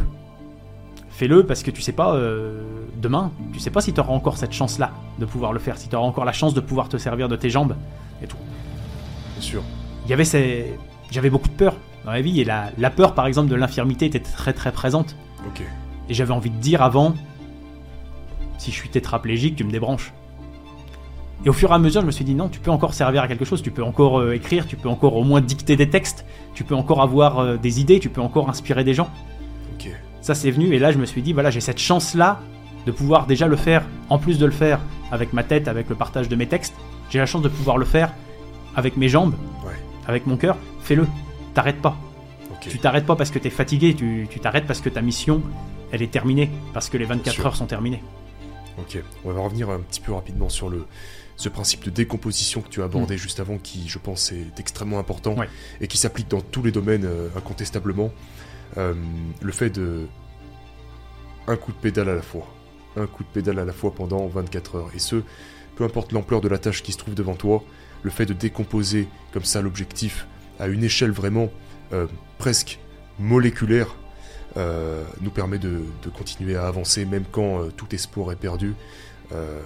À partir de quand ça a commencé à devenir vraiment difficile Je veux dire, 24 heures de vélo stationnaire, on peut pas tous dire qu'on l'a Mm. fait. Toi, tu peux. Donc, à partir de quand, pour ta part, ça a commencé à devenir vraiment dur mentalement et voilà, la naissance des doutes, etc. On avait commencé à 16h, je pense que déjà la tombée de la nuit a été, euh, a été un moment euh, difficile. Il n'y a plus, euh, moi je fonctionne beaucoup en plus avec la, avec la lumière, et à ce moment-là, bah, le, le corps, c'est l'heure où normalement il va se reposer, et c'est là où ça commence déjà Ouais. à, devenir, va devenir- à devenir un peu difficile. Là, c'est plus bah, peut-être voilà l'envie de, l'envie de fermer les yeux, l'envie de se, de se reposer, etc. À ce moment-là, physiquement, ça va. Après, c'est vraiment dans la nuit où là, euh, voilà, le, bah, le sommeil euh, prend, le, prend le dessus. C'était prévu hein, que je fasse de toute façon euh, bah, voilà, des, des micro-siestes. Sur les 24 heures, j'ai fait 3 micro-siestes de 5, 5 et 7 minutes. Ok. Euh, voilà, c'est très très micro-sieste, mais ça permet voilà, d'avoir une, une mini récupération. Et je mettais le réveil à chaque fois. Voilà, c'est ce que je m'étais fixé. Pas plus. Pas plus. Ouais. Et voilà, tu reprends, tu continues, etc. Et ça, c'est vraiment voilà cette résistance, cette résistance à la fatigue de devoir lutter contre cette cette envie de dormir. Ça, je pense que c'est le ça c'est le plus dur. Ce qui va être dur aussi, ça va être euh, ça va être dans les derniers dans les 3 4 5 dernières heures où euh, bah là euh, il y a un autre ennemi qui vient, ça va être la thermorégulation et la chaleur. Il faisait très très chaud, c'était une journée ensoleillée. J'avais mis bah, dans, mes, dans les relevés de ce que j'avais pris, j'avais mis la, la température et à la fin il fait 35 degrés. Ce qui devient vraiment très très dur, c'est les pieds, le frottement au niveau des, au niveau des pieds. D'accord. Et dans cette expérience-là, j'ai laissé trois ongles. Il y a trois ongles qui sont carrément tombés, Ah oui. qui se sont détachés, qui mettront plus d'un an à, à se reconstruire, Ok. d'ailleurs. Euh, et voilà, c'est- douloureux. À chaque coup de pédale, j'essaye d'arroser, euh, j'essaye d'arroser mes pieds euh, au Ouais. mieux. À certains moments, même, j'enlève un pied de la chaussure. Je continue à pédaler juste avec l'autre jambe, Avec une seule pour, jambe. euh, ok. avec une seule jambe, ouais, pour récupérer un petit peu. Mais voilà, c'est cette douleur-là, physique, où tu te dis combien de temps je vais pouvoir euh, continuer, combien de temps je vais pouvoir continuer. Mais voilà, tu sais que ça frotte, tu sais que ça fait mal, mais tu continues quand même. Parce que, parce que tu as juste 24 heures à atteindre sur le chrono et tu fais fi de la douleur. Si tu t'écoutes trop, tu t'arrêtes. Ouais. C'est c'est confortable. T'as la chaise euh, qui t'attend, t'as les jus de fruits, le soda qui t'attend, t'as le bain pour les pieds, t'as la douche qui t'attend. C'est tentant, c'est tentant. Mais t'en profiteras vraiment de ce moment-là que quand t'auras fait ta mission, que quand t'auras atteint ton objectif. Sinon, tu vas pas en profiter. Tu vas culpabiliser, tu vas te dire non mais là tu dois pas être à la douche, là tu dois pas être dans ta chaise, là à ce moment-là tu dois être sur le vélo. Alors tu continues et tu vas jusqu'au bout. Et comment, euh, comment ça s'est passé l'après euh, l'après challenge, après les 24 heures? Tu as dû récupérer plus longtemps? Comment tu as repris l'entraînement derrière? J'avais une croyance avant de partir, c'est que je me mettrais, euh, c'est la croyance aussi qui sont dans les livres de physiologie, hein, que je mettrais euh, des jours, des semaines à, à récupérer. Ok. Mais je pense que quand tu as réalisé ce genre de choses, physiquement, t'es tellement bien mentalement qu'en fait, tu as déjà une partie de ta récupération qui est liée à ton accomplissement, Qui, qui est faite. ouais. qui est faite. Et je me revois, je me revois encore. J'ai pris ma, j'ai pris un bon bain, j'en ai bien profité, jus de fruits, récup euh, et tout. Une heure après, je suis en train de faire de la musculation. Ok. ok. Et, et c'était quelque chose que je voulais tester aussi dans ma connaissance, moi en tant que sportif et, euh, et comme, euh, comme coach. Casser ses croyances limitantes. Ouais, c'est ça. Je voulais voir. J'avais fait un test euh, la veille, de, la veille de, de, de- de ce record. Je m'étais dit, voilà, tu fais un test, tu fais un entraînement clé, tu prends toutes tes valeurs de puissance, de fréquence cardiaque, etc. Ouais. Le lendemain, du, le lendemain de ces 24 heures, récupération à bloc, jeûne hydrique. Bah, je récupère bien, je testais ça. Et, je, et le samedi, donc on est à peine 40 heures après, ce- après ces Ouais. 24 heures, je refais l'entraînement que j'ai fait le mardi pour voir, pour pouvoir comparer. Et en fait, j'étais capable déjà de refaire les mêmes niveaux d'intensité. Ok. Oui, tu t'es prouvé à toi-même que tes croyances étaient, étaient les... Que les étaient pas croyances bonnes. étaient pas les bonnes, en fait. Ok. Et, et en fait, je me dis, on a plein de croyances qui nous paraissent des choses vraies tant qu'on s'y est pas confronté, tant qu'on s'est pas mis. Tant euh, qu'on s'est pas penché dessus et qu'on qu'on les a pas vérifiés à Exactement. 100%, on peut pas les valider. Exactement. Et ce qui est écrit, euh, ce qui est écrit dans un livre, etc. C'est souvent fait par des, c'est souvent écrit par des gens qui n'ont pas vécu les choses, qui n'ont pas testé euh, quelque part directement les choses. Et je pense qu'on oublie très très souvent en plus le pouvoir du mental, de la force mentale. Quand on est bien mentalement, quand on est préparé, on peut faire plein de choses qui nous paraissent complètement folles et complètement irréalisables. Ouais. En et fait, même le fait de ça. monter euh, graduellement, étape par étape, Hmm. euh, le fait d'y aller peut-être, euh, notamment David Hawkins en parle beaucoup, la règle des 10%, y aller 10%, aller, aller 10% plus loin de, de notre, par exemple, je ne sais pas, si notre record en course à pied c'est un petit kilomètre, très bien. Prends Hmm. ce petit kilomètre et cours 1100 mètres la prochaine fois, cours 1200 mètres la deuxième fois, la troisième fois, etc. Et monter graduellement comme ça, pendant des années, tu peux finir par battre des records du monde, accomplir des choses extraordinaires. Et ce, dans tous les domaines, que ce soit dans le sport. Le sport, c'est très, euh, très, comment dire, euh, pratique, donc c'est facile de décomposer ça, mais ça peut être euh, euh, un étudiant au lycée, à l'université, étudier un petit peu plus chaque jour, étudier un petit peu plus intensément chaque jour. C'est vraiment la clé, je pense, de toutes les grandes réalisations. On n'est pas champion du jour au lendemain comme ça. Complètement. Et j'ai vécu aussi cette expérience avec l'écriture, avec l'écriture d'un livre. Ok Autant sportivement, voilà, je savais ce que j'avais déjà euh, réalisé. J'étais, on va dire, sur un territoire euh, au moins en partie connu. Mais quand j'ai écrit mon livre, je suis parti de rien, euh, je me sentais pas du tout capable euh, d'écrire un livre au départ. Et Oui. si je vois la Ouais. réalisation finale Ouais. d'écrire un livre, je dis c'est trop grand.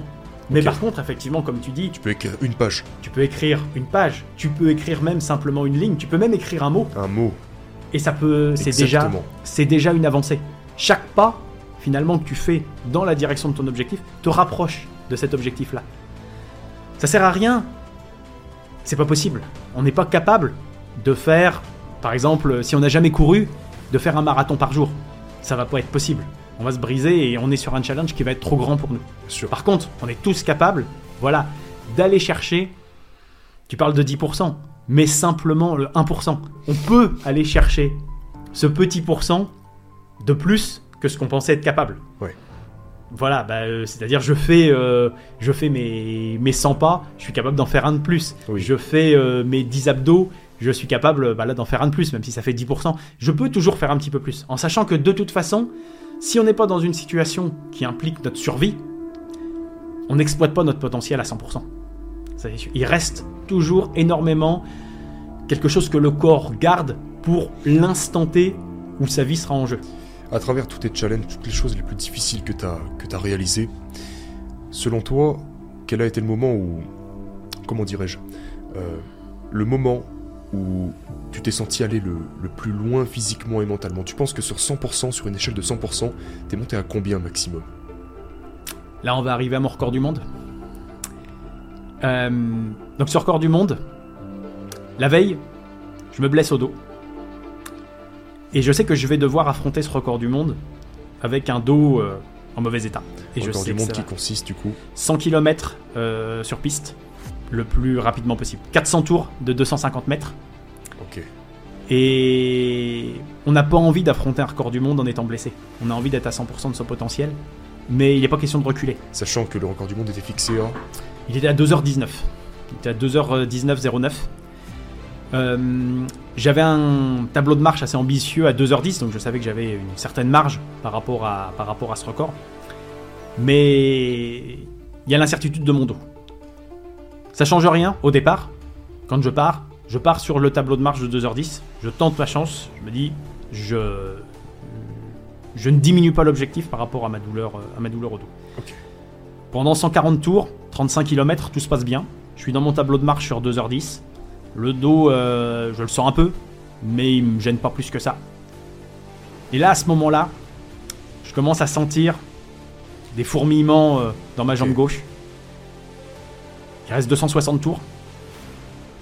Et là, je sais que vraiment ça va être euh, de la souffrance. Que chaque tour va être de la souffrance. Que chaque coup de pédale va être une certaine souffrance. Et là, je me dis, je me le dirai à l'arrivée, que si ce que j'avais euh, vécu jusque-là de plus dur physiquement et quelque part aussi mentalement était à 10 sur 10, ce record c'est du 12 ou du 13 sur 10. Ok. Il a vraiment fallu dépasser des limites de souffrance que j'imaginais pas pouvoir dépasser. Mais c'est ça qui va donner aussi un sens au record. Déjà, il y a cette. Donc, comment ça s'est passé Le record? Tu l'as eu? Ouais. Tu l'as eu. Ouais. Avec un dos brisé. Avec un dos brisé, il a fallu. À un moment, je me suis posé la question est-ce que tu vas pas finir paraplégique? C'est venu. C'est venu à l'esprit à un moment. C'est venu à l'esprit Comment à un t'as géré ce genre de pensée? Je l'ai enlevé. J'ai tué la pensée. Tu t'es pas permis d'y penser Non. plus longtemps. C'est venu. J'ai accepté l'idée. Elle est venue. Ouais. Mais j'ai dit stop. Ok. Tu l'arranges. J'ai envie de dire entre guillemets, tu verras bien. Tu vas au bout. C'est ton moment. J'ai envie de dire, peu importe les conséquences, tu vas vraiment au bout de ce que tu peux. À ce moment-là, c'est déjà un challenge, quelque part, de finir ces 100 km. Ouais. Ça, c'est clair. Mais il me dit, j'ai pas le droit d'abandonner. J'ai le droit de. J'ai le droit de pas battre ce record. Ouais. Ça, clairement. Mais j'ai pas le droit de pas finir. J'ai pas le droit de pas me donner à 100%. Et. C'est assez amusant ce qui se passe dans la tête. C'est marquant. Tour de piste, à chaque fois. Dans la, dans la ligne opposée, j'ai mon staff, j'ai mes, mes deux meilleurs amis, j'ai mes parents euh, qui sont là pour, euh, pour m'encourager et, et je pédale avec toute cette force-là, avec, euh, avec tout cet amour qui me pousse à avancer de l'avant. Puis il y a de l'autre côté, il y a la ligne d'arrivée où en plus il y a le tableau des tours qui descendent un après, après un. Là, c'est. Ouais, c'est même. À certains moments, j'ai mis du temps à l'assumer. Mais c'est de la haine qui me motive. C'est quelque part. J'ai envie que ceux qui veulent me voir échouer, ceux qui m'ont fait du mal, j'ai envie de leur montrer que je vais Ça- arriver ça au bout. te poussait plus ça que... me pousse. J'ai besoin des deux à ce moment-là. Ok. J'ai que- besoin de, tout, de toutes les forces que je peux prendre. Ok. J'ai besoin de tout ce que je peux, tout ce que je peux collecter, toute mon expérience, toute ma, Toutes ces personnes qui n'ont pas cru en toi, tous ces ça. gens qui t'ont découragé. Exactement, ou qui m'ont fait, qui m'ont fait souffrir, etc. Ok. la réussite, ce sera aussi leur châtiment. Quelque part. Il y a ce côté-là. C'est pas la motivation principale, mais elle est là. Elle est là et En cas de besoin, voilà. Tout est bon à prendre. Quelque part, toute, source d'énergie, prends-le. Prends-le, prends-le, prends-le. Et voilà, ça je me suis bah voilà, beaucoup questionné. Mais comment j'ai fait pour, pour arriver à, Ouais. à avoir cette énergie-là? Je sais que bah, j'étais en train de. À certains moments, je pleurais. Je pleurais de douleur sur le, sur le vélo. Chaque coup de pédale, c'était c'était horrible. J'avais une douleur électrique tout le long de la jambe, du dos, dos, fessier, arrière de la cuisse, mollet. J'ai une douleur électrique à chaque coup de pédale, à chaque instant. Et c'est à chaque fois, à chaque fois, à chaque fois plus douloureux. J'ai de plus en plus de mal à garder ma trajectoire. Ouais, c'est c'est dur, mais il y a tout ce qui a été vécu depuis le début de ma vie. Alors particulièrement depuis, euh, depuis ces deux ans et demi à ce moment-là, depuis septembre 2019, où il y a un parcours de vie incroyable. Ouais. Et chaque, j'ai envie de dire, je revois pratiquement chaque seconde de ce parcours-là.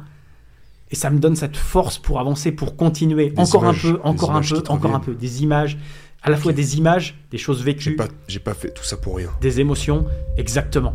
J'ai pas fait, j'ai pas fait tout ce voyage pour que ça s'arrête, pour, que ça s'arrête maintenant, pour finir par abandonner.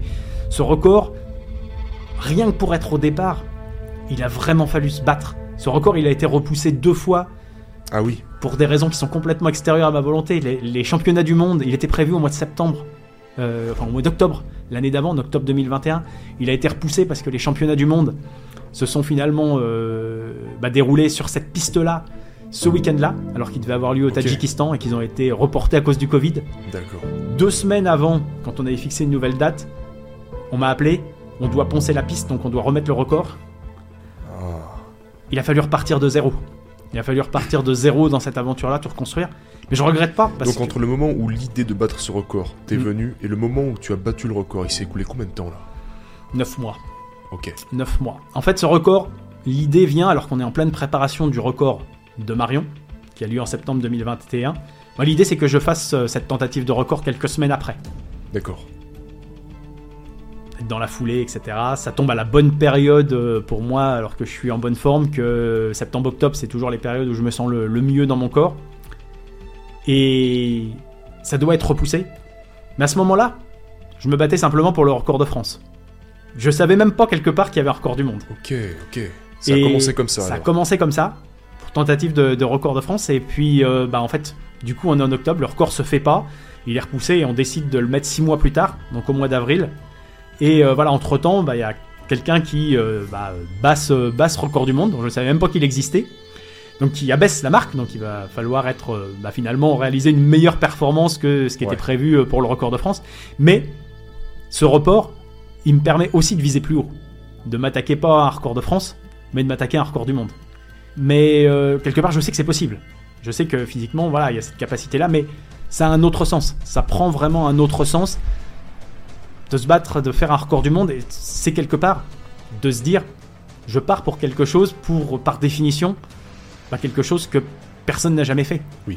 J'aimerais qu'on revienne sur, euh, qu'on aborde plutôt cette notion euh, dont on a parlé tout à l'heure avant, avant d'entamer cette discussion, de, euh, de fixer des objectifs, travailler sur ces objectifs, te rendre compte que ça prend beaucoup plus de temps que prévu, mais qu'avec de la persévérance, tu finis toujours par y arriver.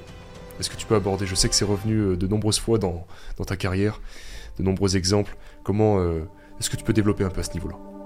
Comme on en parlait tout à l'heure, il y a beaucoup de choses, beaucoup de projets que j'ai Parce que là, tout le monde va pouvoir se Ouais. retrouver dans ce qu'on va dire là. J'ai eu beaucoup de projets, souvent, avec lesquels je m'étais fixé une date. Et effectivement, j'ai pratiquement euh, jamais, jamais tenu, finalement, le timing. Mais j'ai toujours gardé l'idée, j'ai toujours gardé le projet dans la tête et dans le cœur. Et ça a toujours fini, finalement, par se faire. Ça a juste pris beaucoup plus de temps. Et surtout, ça a pris un autre, euh, un autre chemin. Quand on projette euh, quelque chose, on s'imagine souvent une ligne droite entre A et B. Sauf que des fois, il faut passer par tout l'alphabet. L'alphabet, euh, c'est là dans la théorie, c'est simple. A, B, C, D, Oui. jusqu'à Z. Dans la réalité, des fois, il faut passer par Z pour arriver à B et faire tout l'alphabet, affronter un tas, un tas, un Ouais. tas d'épreuves. Mais ce qui est vraiment pour moi important à chaque fois, plus que la réalisation, plus que d'arriver au sommet de la montagne, et quelle que soit la montagne, là on parle d'un record du monde, mais ça peut être n'importe quel projet, à partir du moment où il tient à cœur, au cœur de quelqu'un, il n'y a pas du tout besoin de battre un, un record du monde Bien sûr. n'importe quel projet a un sens. Et pour moi, ce qui compte le plus, c'est quand on a atteint le sommet de la montagne, ok, on est content, mais ce qui compte vraiment pour moi, c'est le chemin. C'est tout ce qu'on vit pendant cette route, c'est tout ce qu'on découvre, tout ce qu'on partage, tout ce qu'on apprend sur soi-même. Pour moi, c'est vraiment ça qui compte.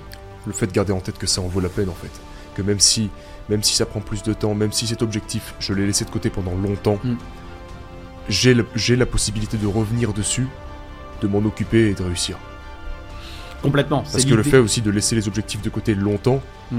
peut en fait nous décourager à l'idée de les, de les accomplir pour de bon. Ouais, complètement. Et je pense que si ça nous tient vraiment à cœur, si ça a vraiment du sens pour nous, Ouais. faut toujours le garder. Peut-être que ce sera pas demain, peut-être que ce sera pas le mois prochain ou l'année prochaine, peut-être que ça prendra 10 ans.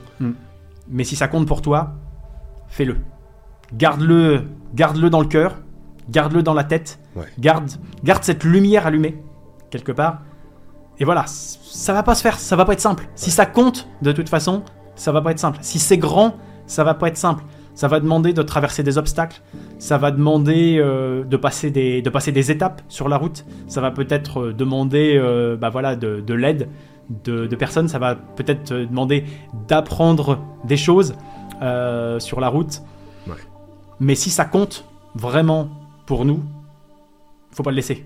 Parce que Tu t'en mordras les doigts. tu t'en mordras, tu t'en mordras les doigts et et pour moi c'était peut-être une des plus grandes peurs que je pouvais avoir, c'était de finalement de J'allais vivre poser la question justement Ouais. à cette période. Quelle était ta plus grande peur? Quelque part, d'avoir le sentiment d'avoir d'avoir existé sans vivre quelque part, d'avoir passé toute ma vie comme j'avais passé peut-être euh, comme j'ai eu l'impression de passer mes 34 premières années, c'est-à-dire en spectateur. De jamais finalement, c'est ta vie, Comment tu es passé de spectateur à acteur pour de bon? Est-ce qu'il y a eu quelque chose qui t'a vraiment aidé à passer d'un côté à l'autre? Ça a été euh, tous les déclics dont on a parlé. Euh, voilà, mais été surtout de changer clairement de vision de la vie. De prendre l'importance du chemin, que ce que tu vis chaque jour compte peut-être encore plus vraiment que la réalisation, que tout ce que tu fais chaque jour qui va dans le sens de qui tu veux être compte encore plus que finalement quelque part la réalisation qui est un instant T. Mais c'est voilà, c'est quelque part vivre à chaque instant, c'est exprimer pleinement son potentiel, c'est- c'est ce sentiment, voilà, ce sentiment quelque part d'accomplir et ce sentiment aussi de sa d'être son identité, d'être soi-même, clairement complètement, de ne pas se cacher, Ouais. d'être soi-même, de réaliser, d'être qui tu es, d'oser être qui tu, qui tu es pleinement, même si tu te sens complètement différent, c'est normal. On est tous complètement différents, on a tous nos singularités, et ça a été vraiment de l'assumer, de l'assumer complètement, de partager qui j'étais, de vivre qui j'étais au quotidien, de, de, de plus être, euh, bah, de plus me cacher, très Ouais. très très très clairement, d'assumer, d'assumer qui j'étais, d'assumer ce que je pensais, etc. Ça, ça a été vraiment, vraiment, vraiment l'essentiel, et d'arrêter de dire tu feras ça quand tu auras, euh, quand tu auras atteint telle ou telle chose. C'est-à-dire d'avoir, de passer quelque part clairement, ok, il faut que j'ai ça pour me permettre de tenter de réaliser ce projet, de tenter de réaliser ce rêve. Ouais. Non, t'as pas besoin d'avoir, euh, t'as pas besoin d'avoir acquis telle ou telle chose pour te lancer là-dedans. comme, comme pour le 24 heures euh, sur vélo stationnaire. On peut le faire, faisons-le. Exactement, exactement. C'était simplement dit, ok, on y va, let's go, c'est Hmm. parti quoi. Maintenant, Maintenant, Ouais. maintenant. Tu, tu peux faire plein de choses maintenant. Et l'idée, c'est vraiment de pas attendre que tout soit. Si t'attends que les planètes soient alignées, tu feras jamais. on parlait juste avant euh, d'entamer cette discussion du, du temps qui passe, Mm. de notre rapport au temps qui passe et de garder dans un coin de notre tête que un jour on pourra plus faire tout ça. Et que si on le fait pas maintenant, si on ne ressent pas cette urgence à passer à l'action massivement, Mm. euh, on en revient au fait, euh, à ce principe de ce contraste entre la douleur de la discipline, à côté de la douleur du regret. Et gardez bien en tête qu'il y a un moment où on pourra plus faire toutes ces choses. Il y a un moment, la vie va nous humilier, la vie va nous rattraper, on Mm. va vieillir, on va perdre nos capacités physiques, mentales, on va perdre nos sens, on va perdre. On, on ne se rend même pas compte qu'on a la chance de, de pouvoir faire tout Mm. ça, comme tu disais, euh, pendant le confinement. Il y a plein de gens qui étaient en hôpital, il y a plein de gens qui étaient euh, euh, qui ne pouvaient plus euh, se servir même de leur corps. Et toi, tu étais là avec tes deux jambes, avec ton corps, avec tes muscles, et tu disais, ben, si j'en fais rien, ça rime à quoi? Et quel est ton rapport avec le temps, justement, le temps qui passe? Est-ce que ça te, est-ce que ça te parle? Ouais. Ça me parle parce que chaque seconde est une opportunité. Même ton rapport avec la mort, carrément. Ouais, complètement. Chaque seconde est une opportunité, mais chaque seconde aussi est un risque de mourir. Peut-être que dans 3 secondes, je vais faire une crise cardiaque, et peut-être que la vidéo, ce sera à titre posthume. Tu sais pas ce qui peut t'arriver.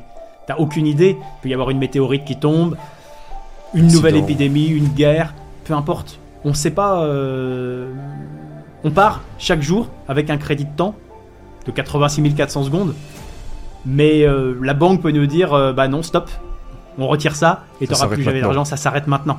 Ça s'arrête maintenant.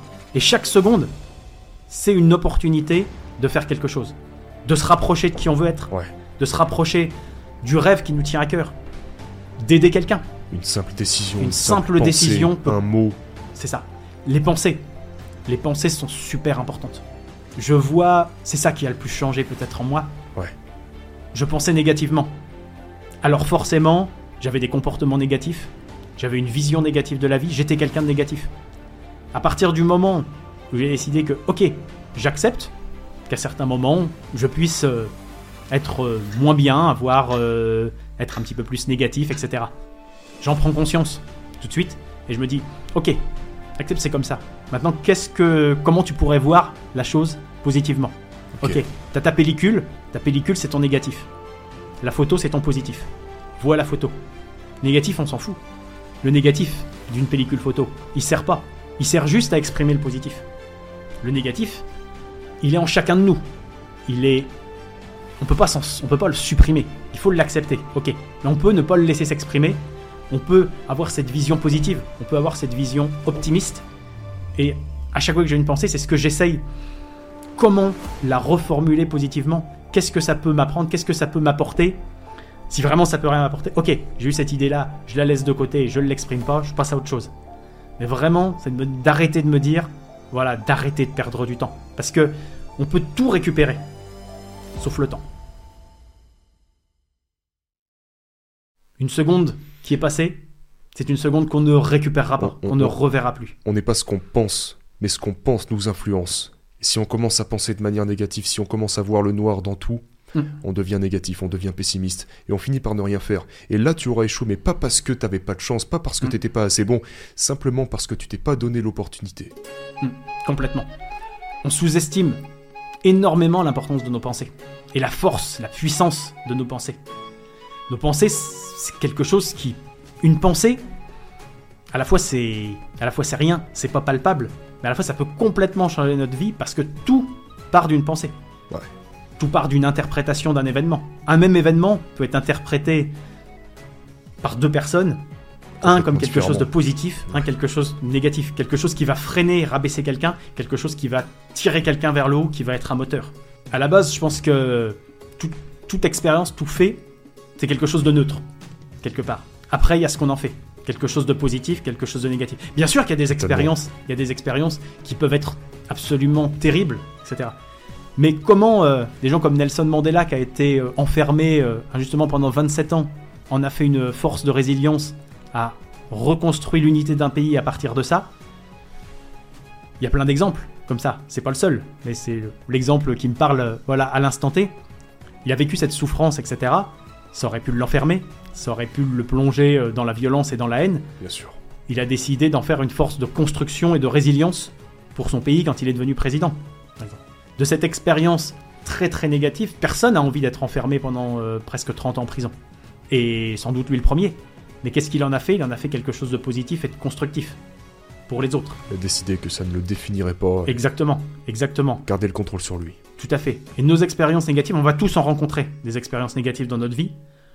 On peut décider que ça nous définit et que on s'identifiera toute notre vie à cet événement, ou on peut en tirer de la force.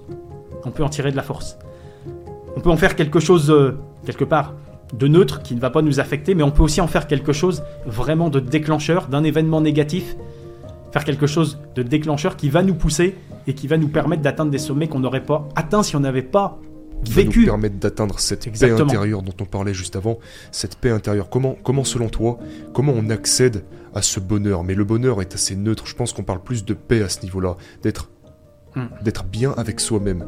Comment, selon toi, on arrive à ce stade dans la vie? Il y a plusieurs choses par rapport à ça, entre le bonheur et la, et la paix. Je vais parler des- j'ai envie de parler des deux. Allons-y. Le bonheur, un moment pour moi, ma vision avant, c'était d'avoir quelque chose, quelque part, ou d'atteindre quelque chose. Aujourd'hui, je me dis, le bonheur, aujourd'hui, c'est d'abord vouloir ce qu'on a, et quelque part, c'est le bonheur, c'est chaque instant. C'est vivre chaque instant, on a cette chance de vivre chaque instant, d'utiliser, et même si tout ne va pas bien, ça n'empêche pas d'être heureux. Le bonheur, c'est un état d'esprit. Le bonheur, c'est, on en revient à la même chose, c'est une pensée. Je décide d'être heureux C'est vrai. clairement. Ça paraît euh, fou comme ça, et à une époque, ça me paraissait fou de pouvoir penser comme ça un jour.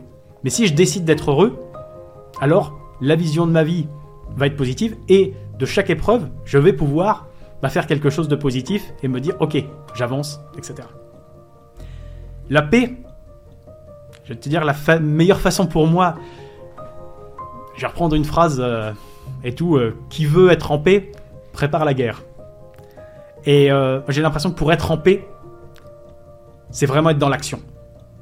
C'est comme ça que je me sens en paix, c'est comme ça que, que je me sens serein. C'est Oui, quelque part, c'est faire quelque chose, c'est avancer, c'est m'exprimer tel que je suis.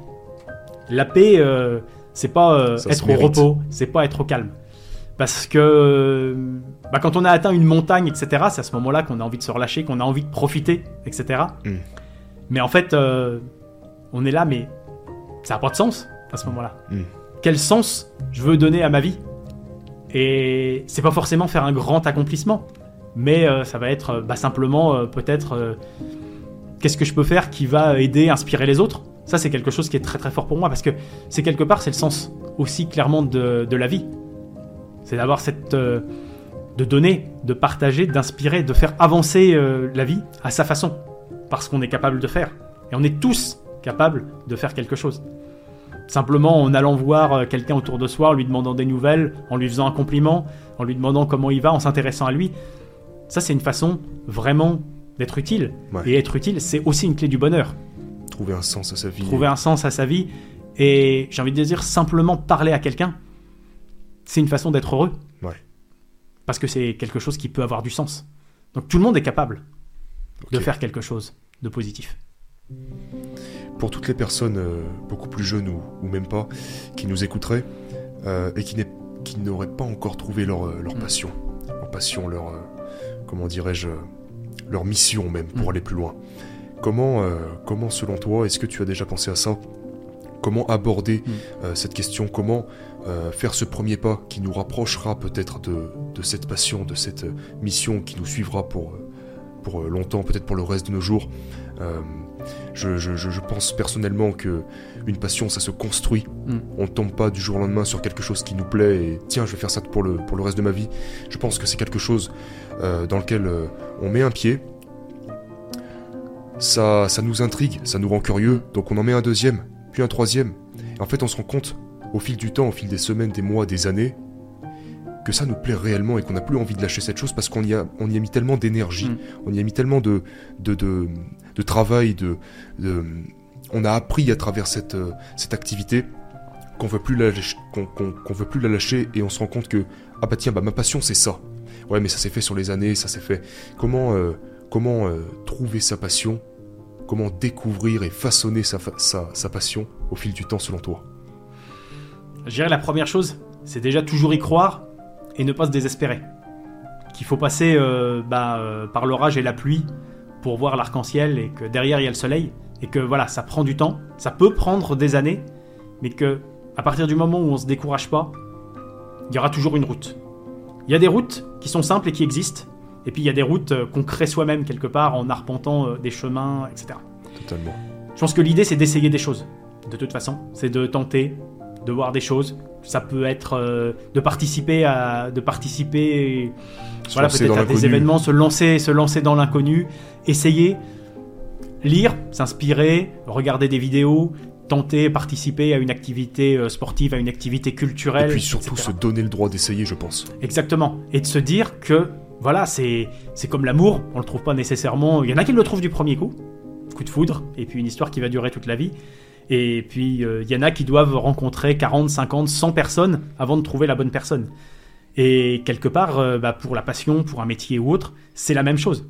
J'ai envie de te di- j'ai envie de dire que moi, euh, aujourd'hui, je construis encore ma vie.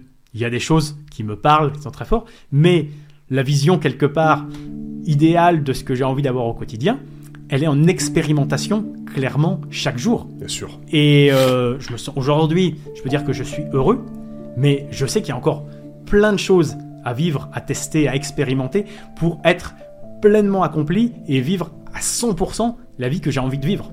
Et je pense que c'est très très important voilà, de, de garder vraiment l'espoir. Ça c'est important parce que bah, des fois quand il n'y a plus rien, c'est l'espoir qui nous maintient, euh, qui nous maintient quelque part Ouais. en vie et qu'il y a des jours aussi dans une vie, c'est normal où quelque part on, on est là entre guillemets à survivre.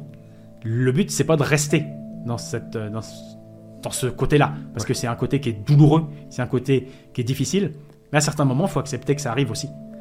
Et chaque jour faire un petit pas, tiens, qu'est-ce qui pourrait me pousser à aller vers le haut? Qu'est-ce que je pourrais tester? Euh, c'est aussi pour ça que quelque part, euh, bah, je t'ai contacté pour, euh, pour cette chose-là. C'est que je me suis beaucoup, bah, clairement, voilà, inspiré de ce qui existait sur Internet, Ouais. de ce qui existait sur YouTube, et ta chaîne en fait partie, pour donner de l'espoir dans les moments euh, bah, où ma vie était dure, dans les moments où j'avais besoin de cette source d'inspiration. Ne pas partir du principe que t'as perdu d'avance et que tu n'y arriveras jamais. Complètement, complètement. Un, un gagnant, c'est un perdant qui s'est pas découragé. C'est quelqu'un qui a continué. Personne, personne n'a atteint le sommet de son art en commençant. On a tous débuté, on a tous été de toute façon le dernier de quelque chose quand on a commencé. Parce que c'est normal. C'est complètement, complètement normal. Mais même quand on a commencé à marcher en tant qu'enfant. Bien On sûr. s'est pas mis sur nos pattes directement et on a commencé à, à marcher. Il a fallu tomber des dizaines, des centaines, des milliers de fois avant de tenir sur pattes et de pouvoir marcher. Pas se laisser freiner par la peur de l'échec complètement l'échec. en se disant que ça fait partie du processus, même si ça fait mal parfois, même si des défaites, surtout quand elles sont peut-être publiques, Hmm. quand tu perds devant les gens, devant tes proches, devant les personnes que tu aimes, que tu aurais aimé rendre, rendre fiers, et, et- et là ça fait mal, évidemment. Bien sûr. Mais, euh, mais te dire qu'un jour tu pourras peut-être réussir justement, Hmm. et tu te rappelleras de cet échec et la, la victoire n'en sera, que plus belle, quoi. Bien sûr. Et c'est vrai qu'aujourd'hui, ça peut être euh, à des fois un petit peu le danger de ce qu'on voit sur les réseaux sociaux, où euh, bah, les gens, euh, j'aime beaucoup cette image-là, que les gens partagent quelque part leur vitrine, sans montrer leur arrière-boutique, et que dans nos moments difficiles, on regarde juste notre arrière-boutique, ce qui va pas bien dans notre vie, et on le compare à ce que les gens nous montrent, à ce que les gens réussissent de positif. Mais euh, pour réussir quelque chose de positif, il faut avoir essayé, il faut avoir tenté des choses pour finalement bah, avoir peut-être enlevé 90% Ouais. de ce qui ne va pas, de ce qui n'est pas idéal, de ce qui ne nous rend pas heureux, pour garder finalement et développer les 10% qui nous restent, Ouais. qui nous sommes le plus heureux. Dans, dans Comme, mon... on, comme on disait avant, avant la discussion, Hmm. il suffit d'une seule décision. Une seule décision. Tiens, ça, ça me rend curieux, je vais essayer ça. Je sais pas, je, je mets le pied dans l'inconnu, mais je vais essayer, on va voir. Une seule décision, et si ça se trouve, elle est là ta passion. Et tu te retrouves dans 10 ans en étant au sommet d'un d'un art. Thomas Edison, il a dû faire euh, presque 10 000 essais avec euh, différentes tentatives, différents filaments, différentes matières, avant d'en avoir une qui donne une ampoule et qui donne euh, la lumière. Il a dû passer, ça veut dire, qu'est-ce que ça veut dire? Aujourd'hui, on le retient, on retient de son nom, on retient de cette personne-là, que c'est un des plus grands inventeurs de l'histoire, une des personnes qui a eu le plus de réussite. Sauf que pour une réussite, il a connu 9999 échecs. Mais ce qu'on retient, c'est sa réussite. Échouer, c'est complètement normal. Quelque part, ça veut dire qu'on cherche aussi quelque chose qui n'a pas encore été fait, qui n'a pas encore Mhm. été réalisé, Carrément. soit dans le monde, soit avec soi-même. Donc c'est complètement normal de passer par toute cette phase, quelque part, entre guillemets, qu'on voit comme un échec. Changer notre vision de l'échec. Complètement. C'est normal. C'est normal. Ça arrivera, ça réarrivera, ça réarrivera. C'est complètement normal. Ça fait partie euh, clairement de la vie. On ne peut pas tout réussir. Et euh, celui qui n'échoue pas, c'est simplement celui qui ne fait rien. C'est simplement celui qui ne fait rien. Et effectivement. Mais euh, quand on ne fait rien, est-ce qu'on est heureux? Quand on ne fait rien, qu'on est spectateur de sa vie, qu'on. Ouais. C'est là aussi où naît. Gérer euh, les critiques aussi, gérer les critiques. Mm. Complètement. Mais on est souvent les critiques par des gens qui ne qui ne font rien. qui ne font rien, ou en tout cas qui ne sont pas passés par notre chemin, qui n'ont pas euh, été dans, dans nos chaussures. C'est très très très facile quand on voit, quand on voit quelqu'un, que ce soit échouer ou réussir. Il y a de la jalousie aussi dans, la, dans la réussite, comme euh, bah, il y a euh, quelque part, des fois pour certains, de la satisfaction dans l'échec. De voir les autres échouer parce que bah, euh, ça nous ramène à une certaine forme de sécurité pour nous-mêmes, pour beaucoup. Mais euh, bah non, c'est fantastique, quelqu'un qui réussit, même si c'est dans un domaine qui ne nous inspire pas, ça donne envie simplement, bah, félicitations, et de s'en inspirer. Qu'est-ce que tu as fait, par quoi t'es passé, etc. Ouais. Et moi, ça a, été, ça a été quelque chose d'important. Partager euh, l'histoire de mon record, etc. Juste la satisfaction, juste partager les bons moments, ça aurait strictement aucun sens de le faire sans partager par tous les doutes, par tous les mauvais moments qui ont été. Mais c'est ça qui a aussi donné clairement du sens à tout ce qui est réalisé, tous les, tous les sentiments d'échec, toute la souffrance, tout- toutes les larmes. Il y a eu, euh, il y a eu beaucoup de larmes. hein. Pour avoir un sourire, il a fallu euh, qu'il y ait beaucoup, beaucoup de larmes qui coulent dans le, sur le visage, qui coulent dans le cœur.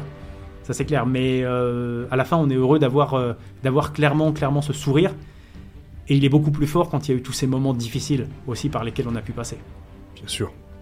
Et pour ce qui est de l'envie de la pensée qui nous, qui nous vient en tête quand, quand tout va mal, on est, euh, on est dans notre activité, on fait ce qu'on a à faire, ça fait longtemps qu'on le fait, mais on commence à, à perdre espoir. Peut-être que ça prend Mm. plus de temps que prévu. Peut-être qu'on n'a pas le soutien qu'on aurait voulu avoir. Peut-être que. Ouais, on est dans l'inconnu, donc euh, il se passe des choses que, qu'on ne maîtrise pas tout le temps. Et, et pour toutes ces personnes qui sont.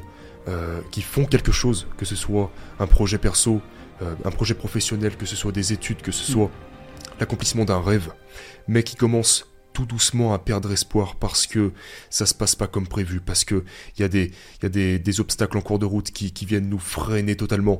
Mm. Le fait de surmonter l'envie d'abandonner, ne serait-ce qu'une fois, Mm.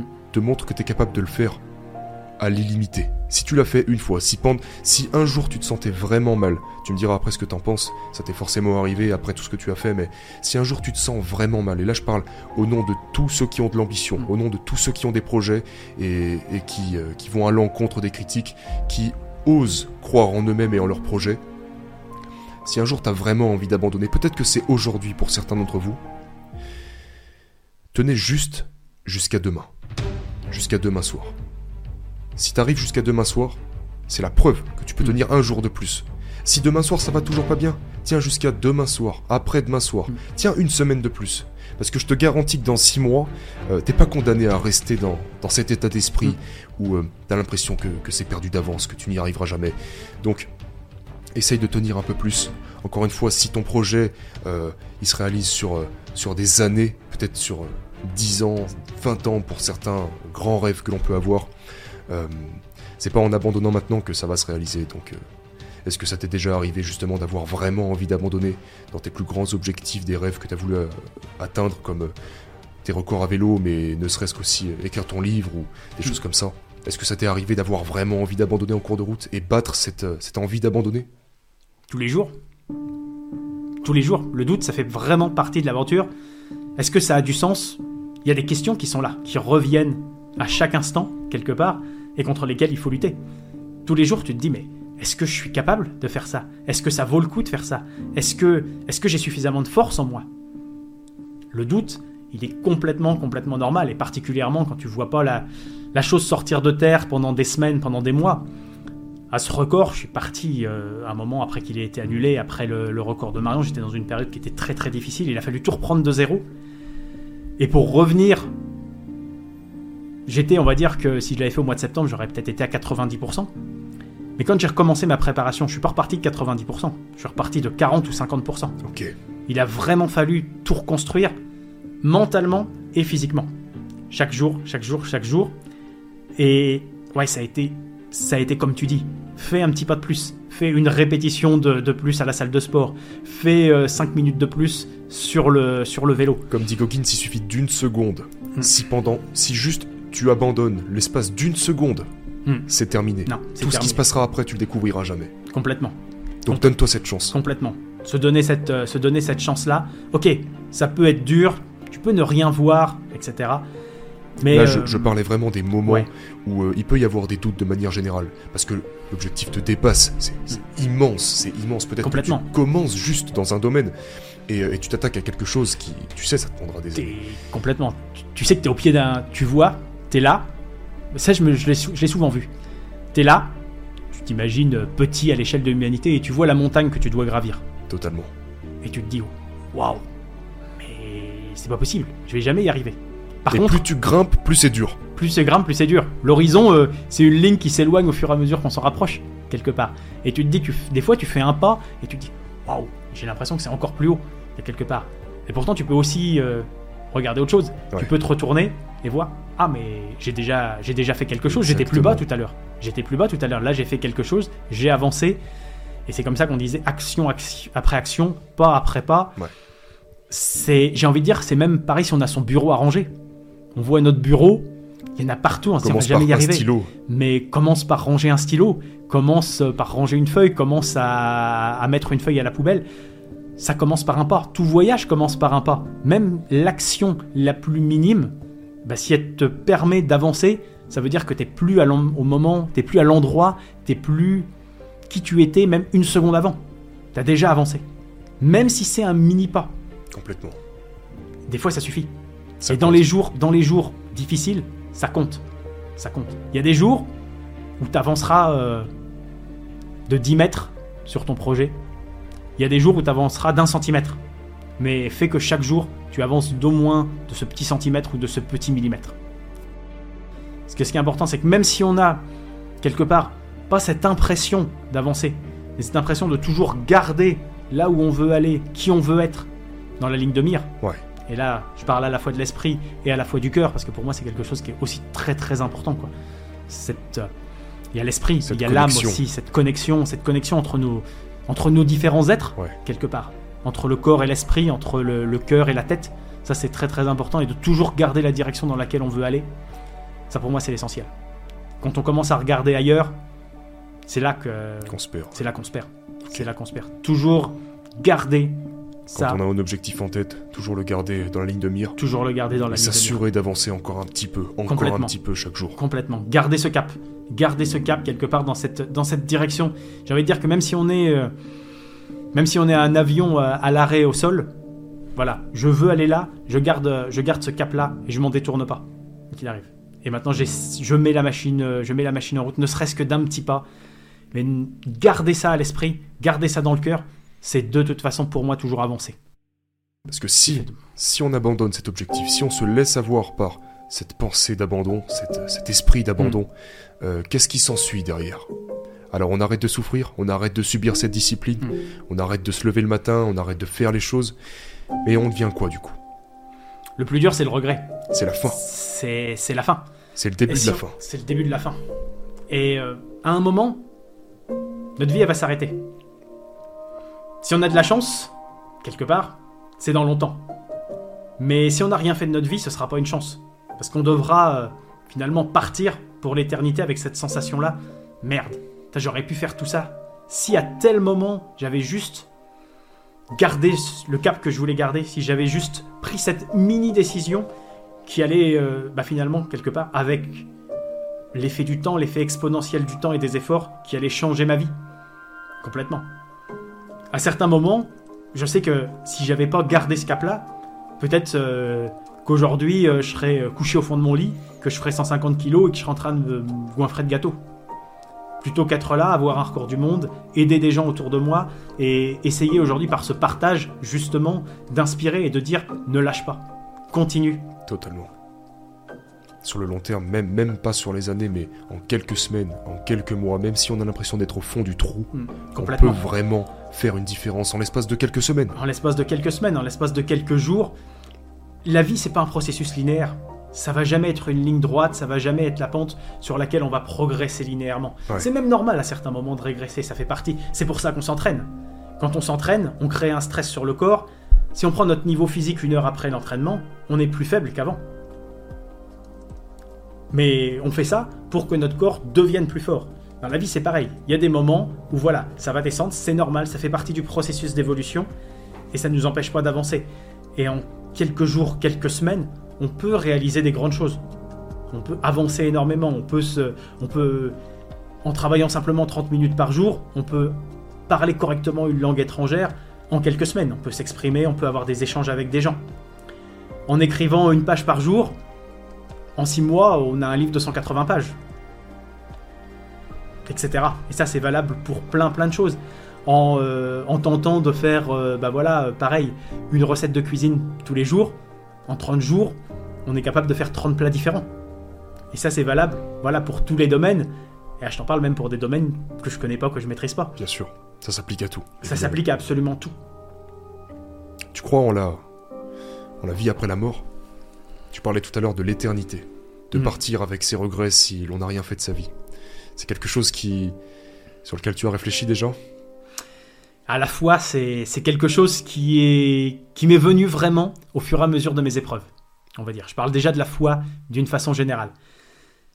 Il y a eu besoin, à certains moments, de croire en une force supérieure, en une force surnaturelle, etc. Et je croyais pas forcément en la vie après la mort.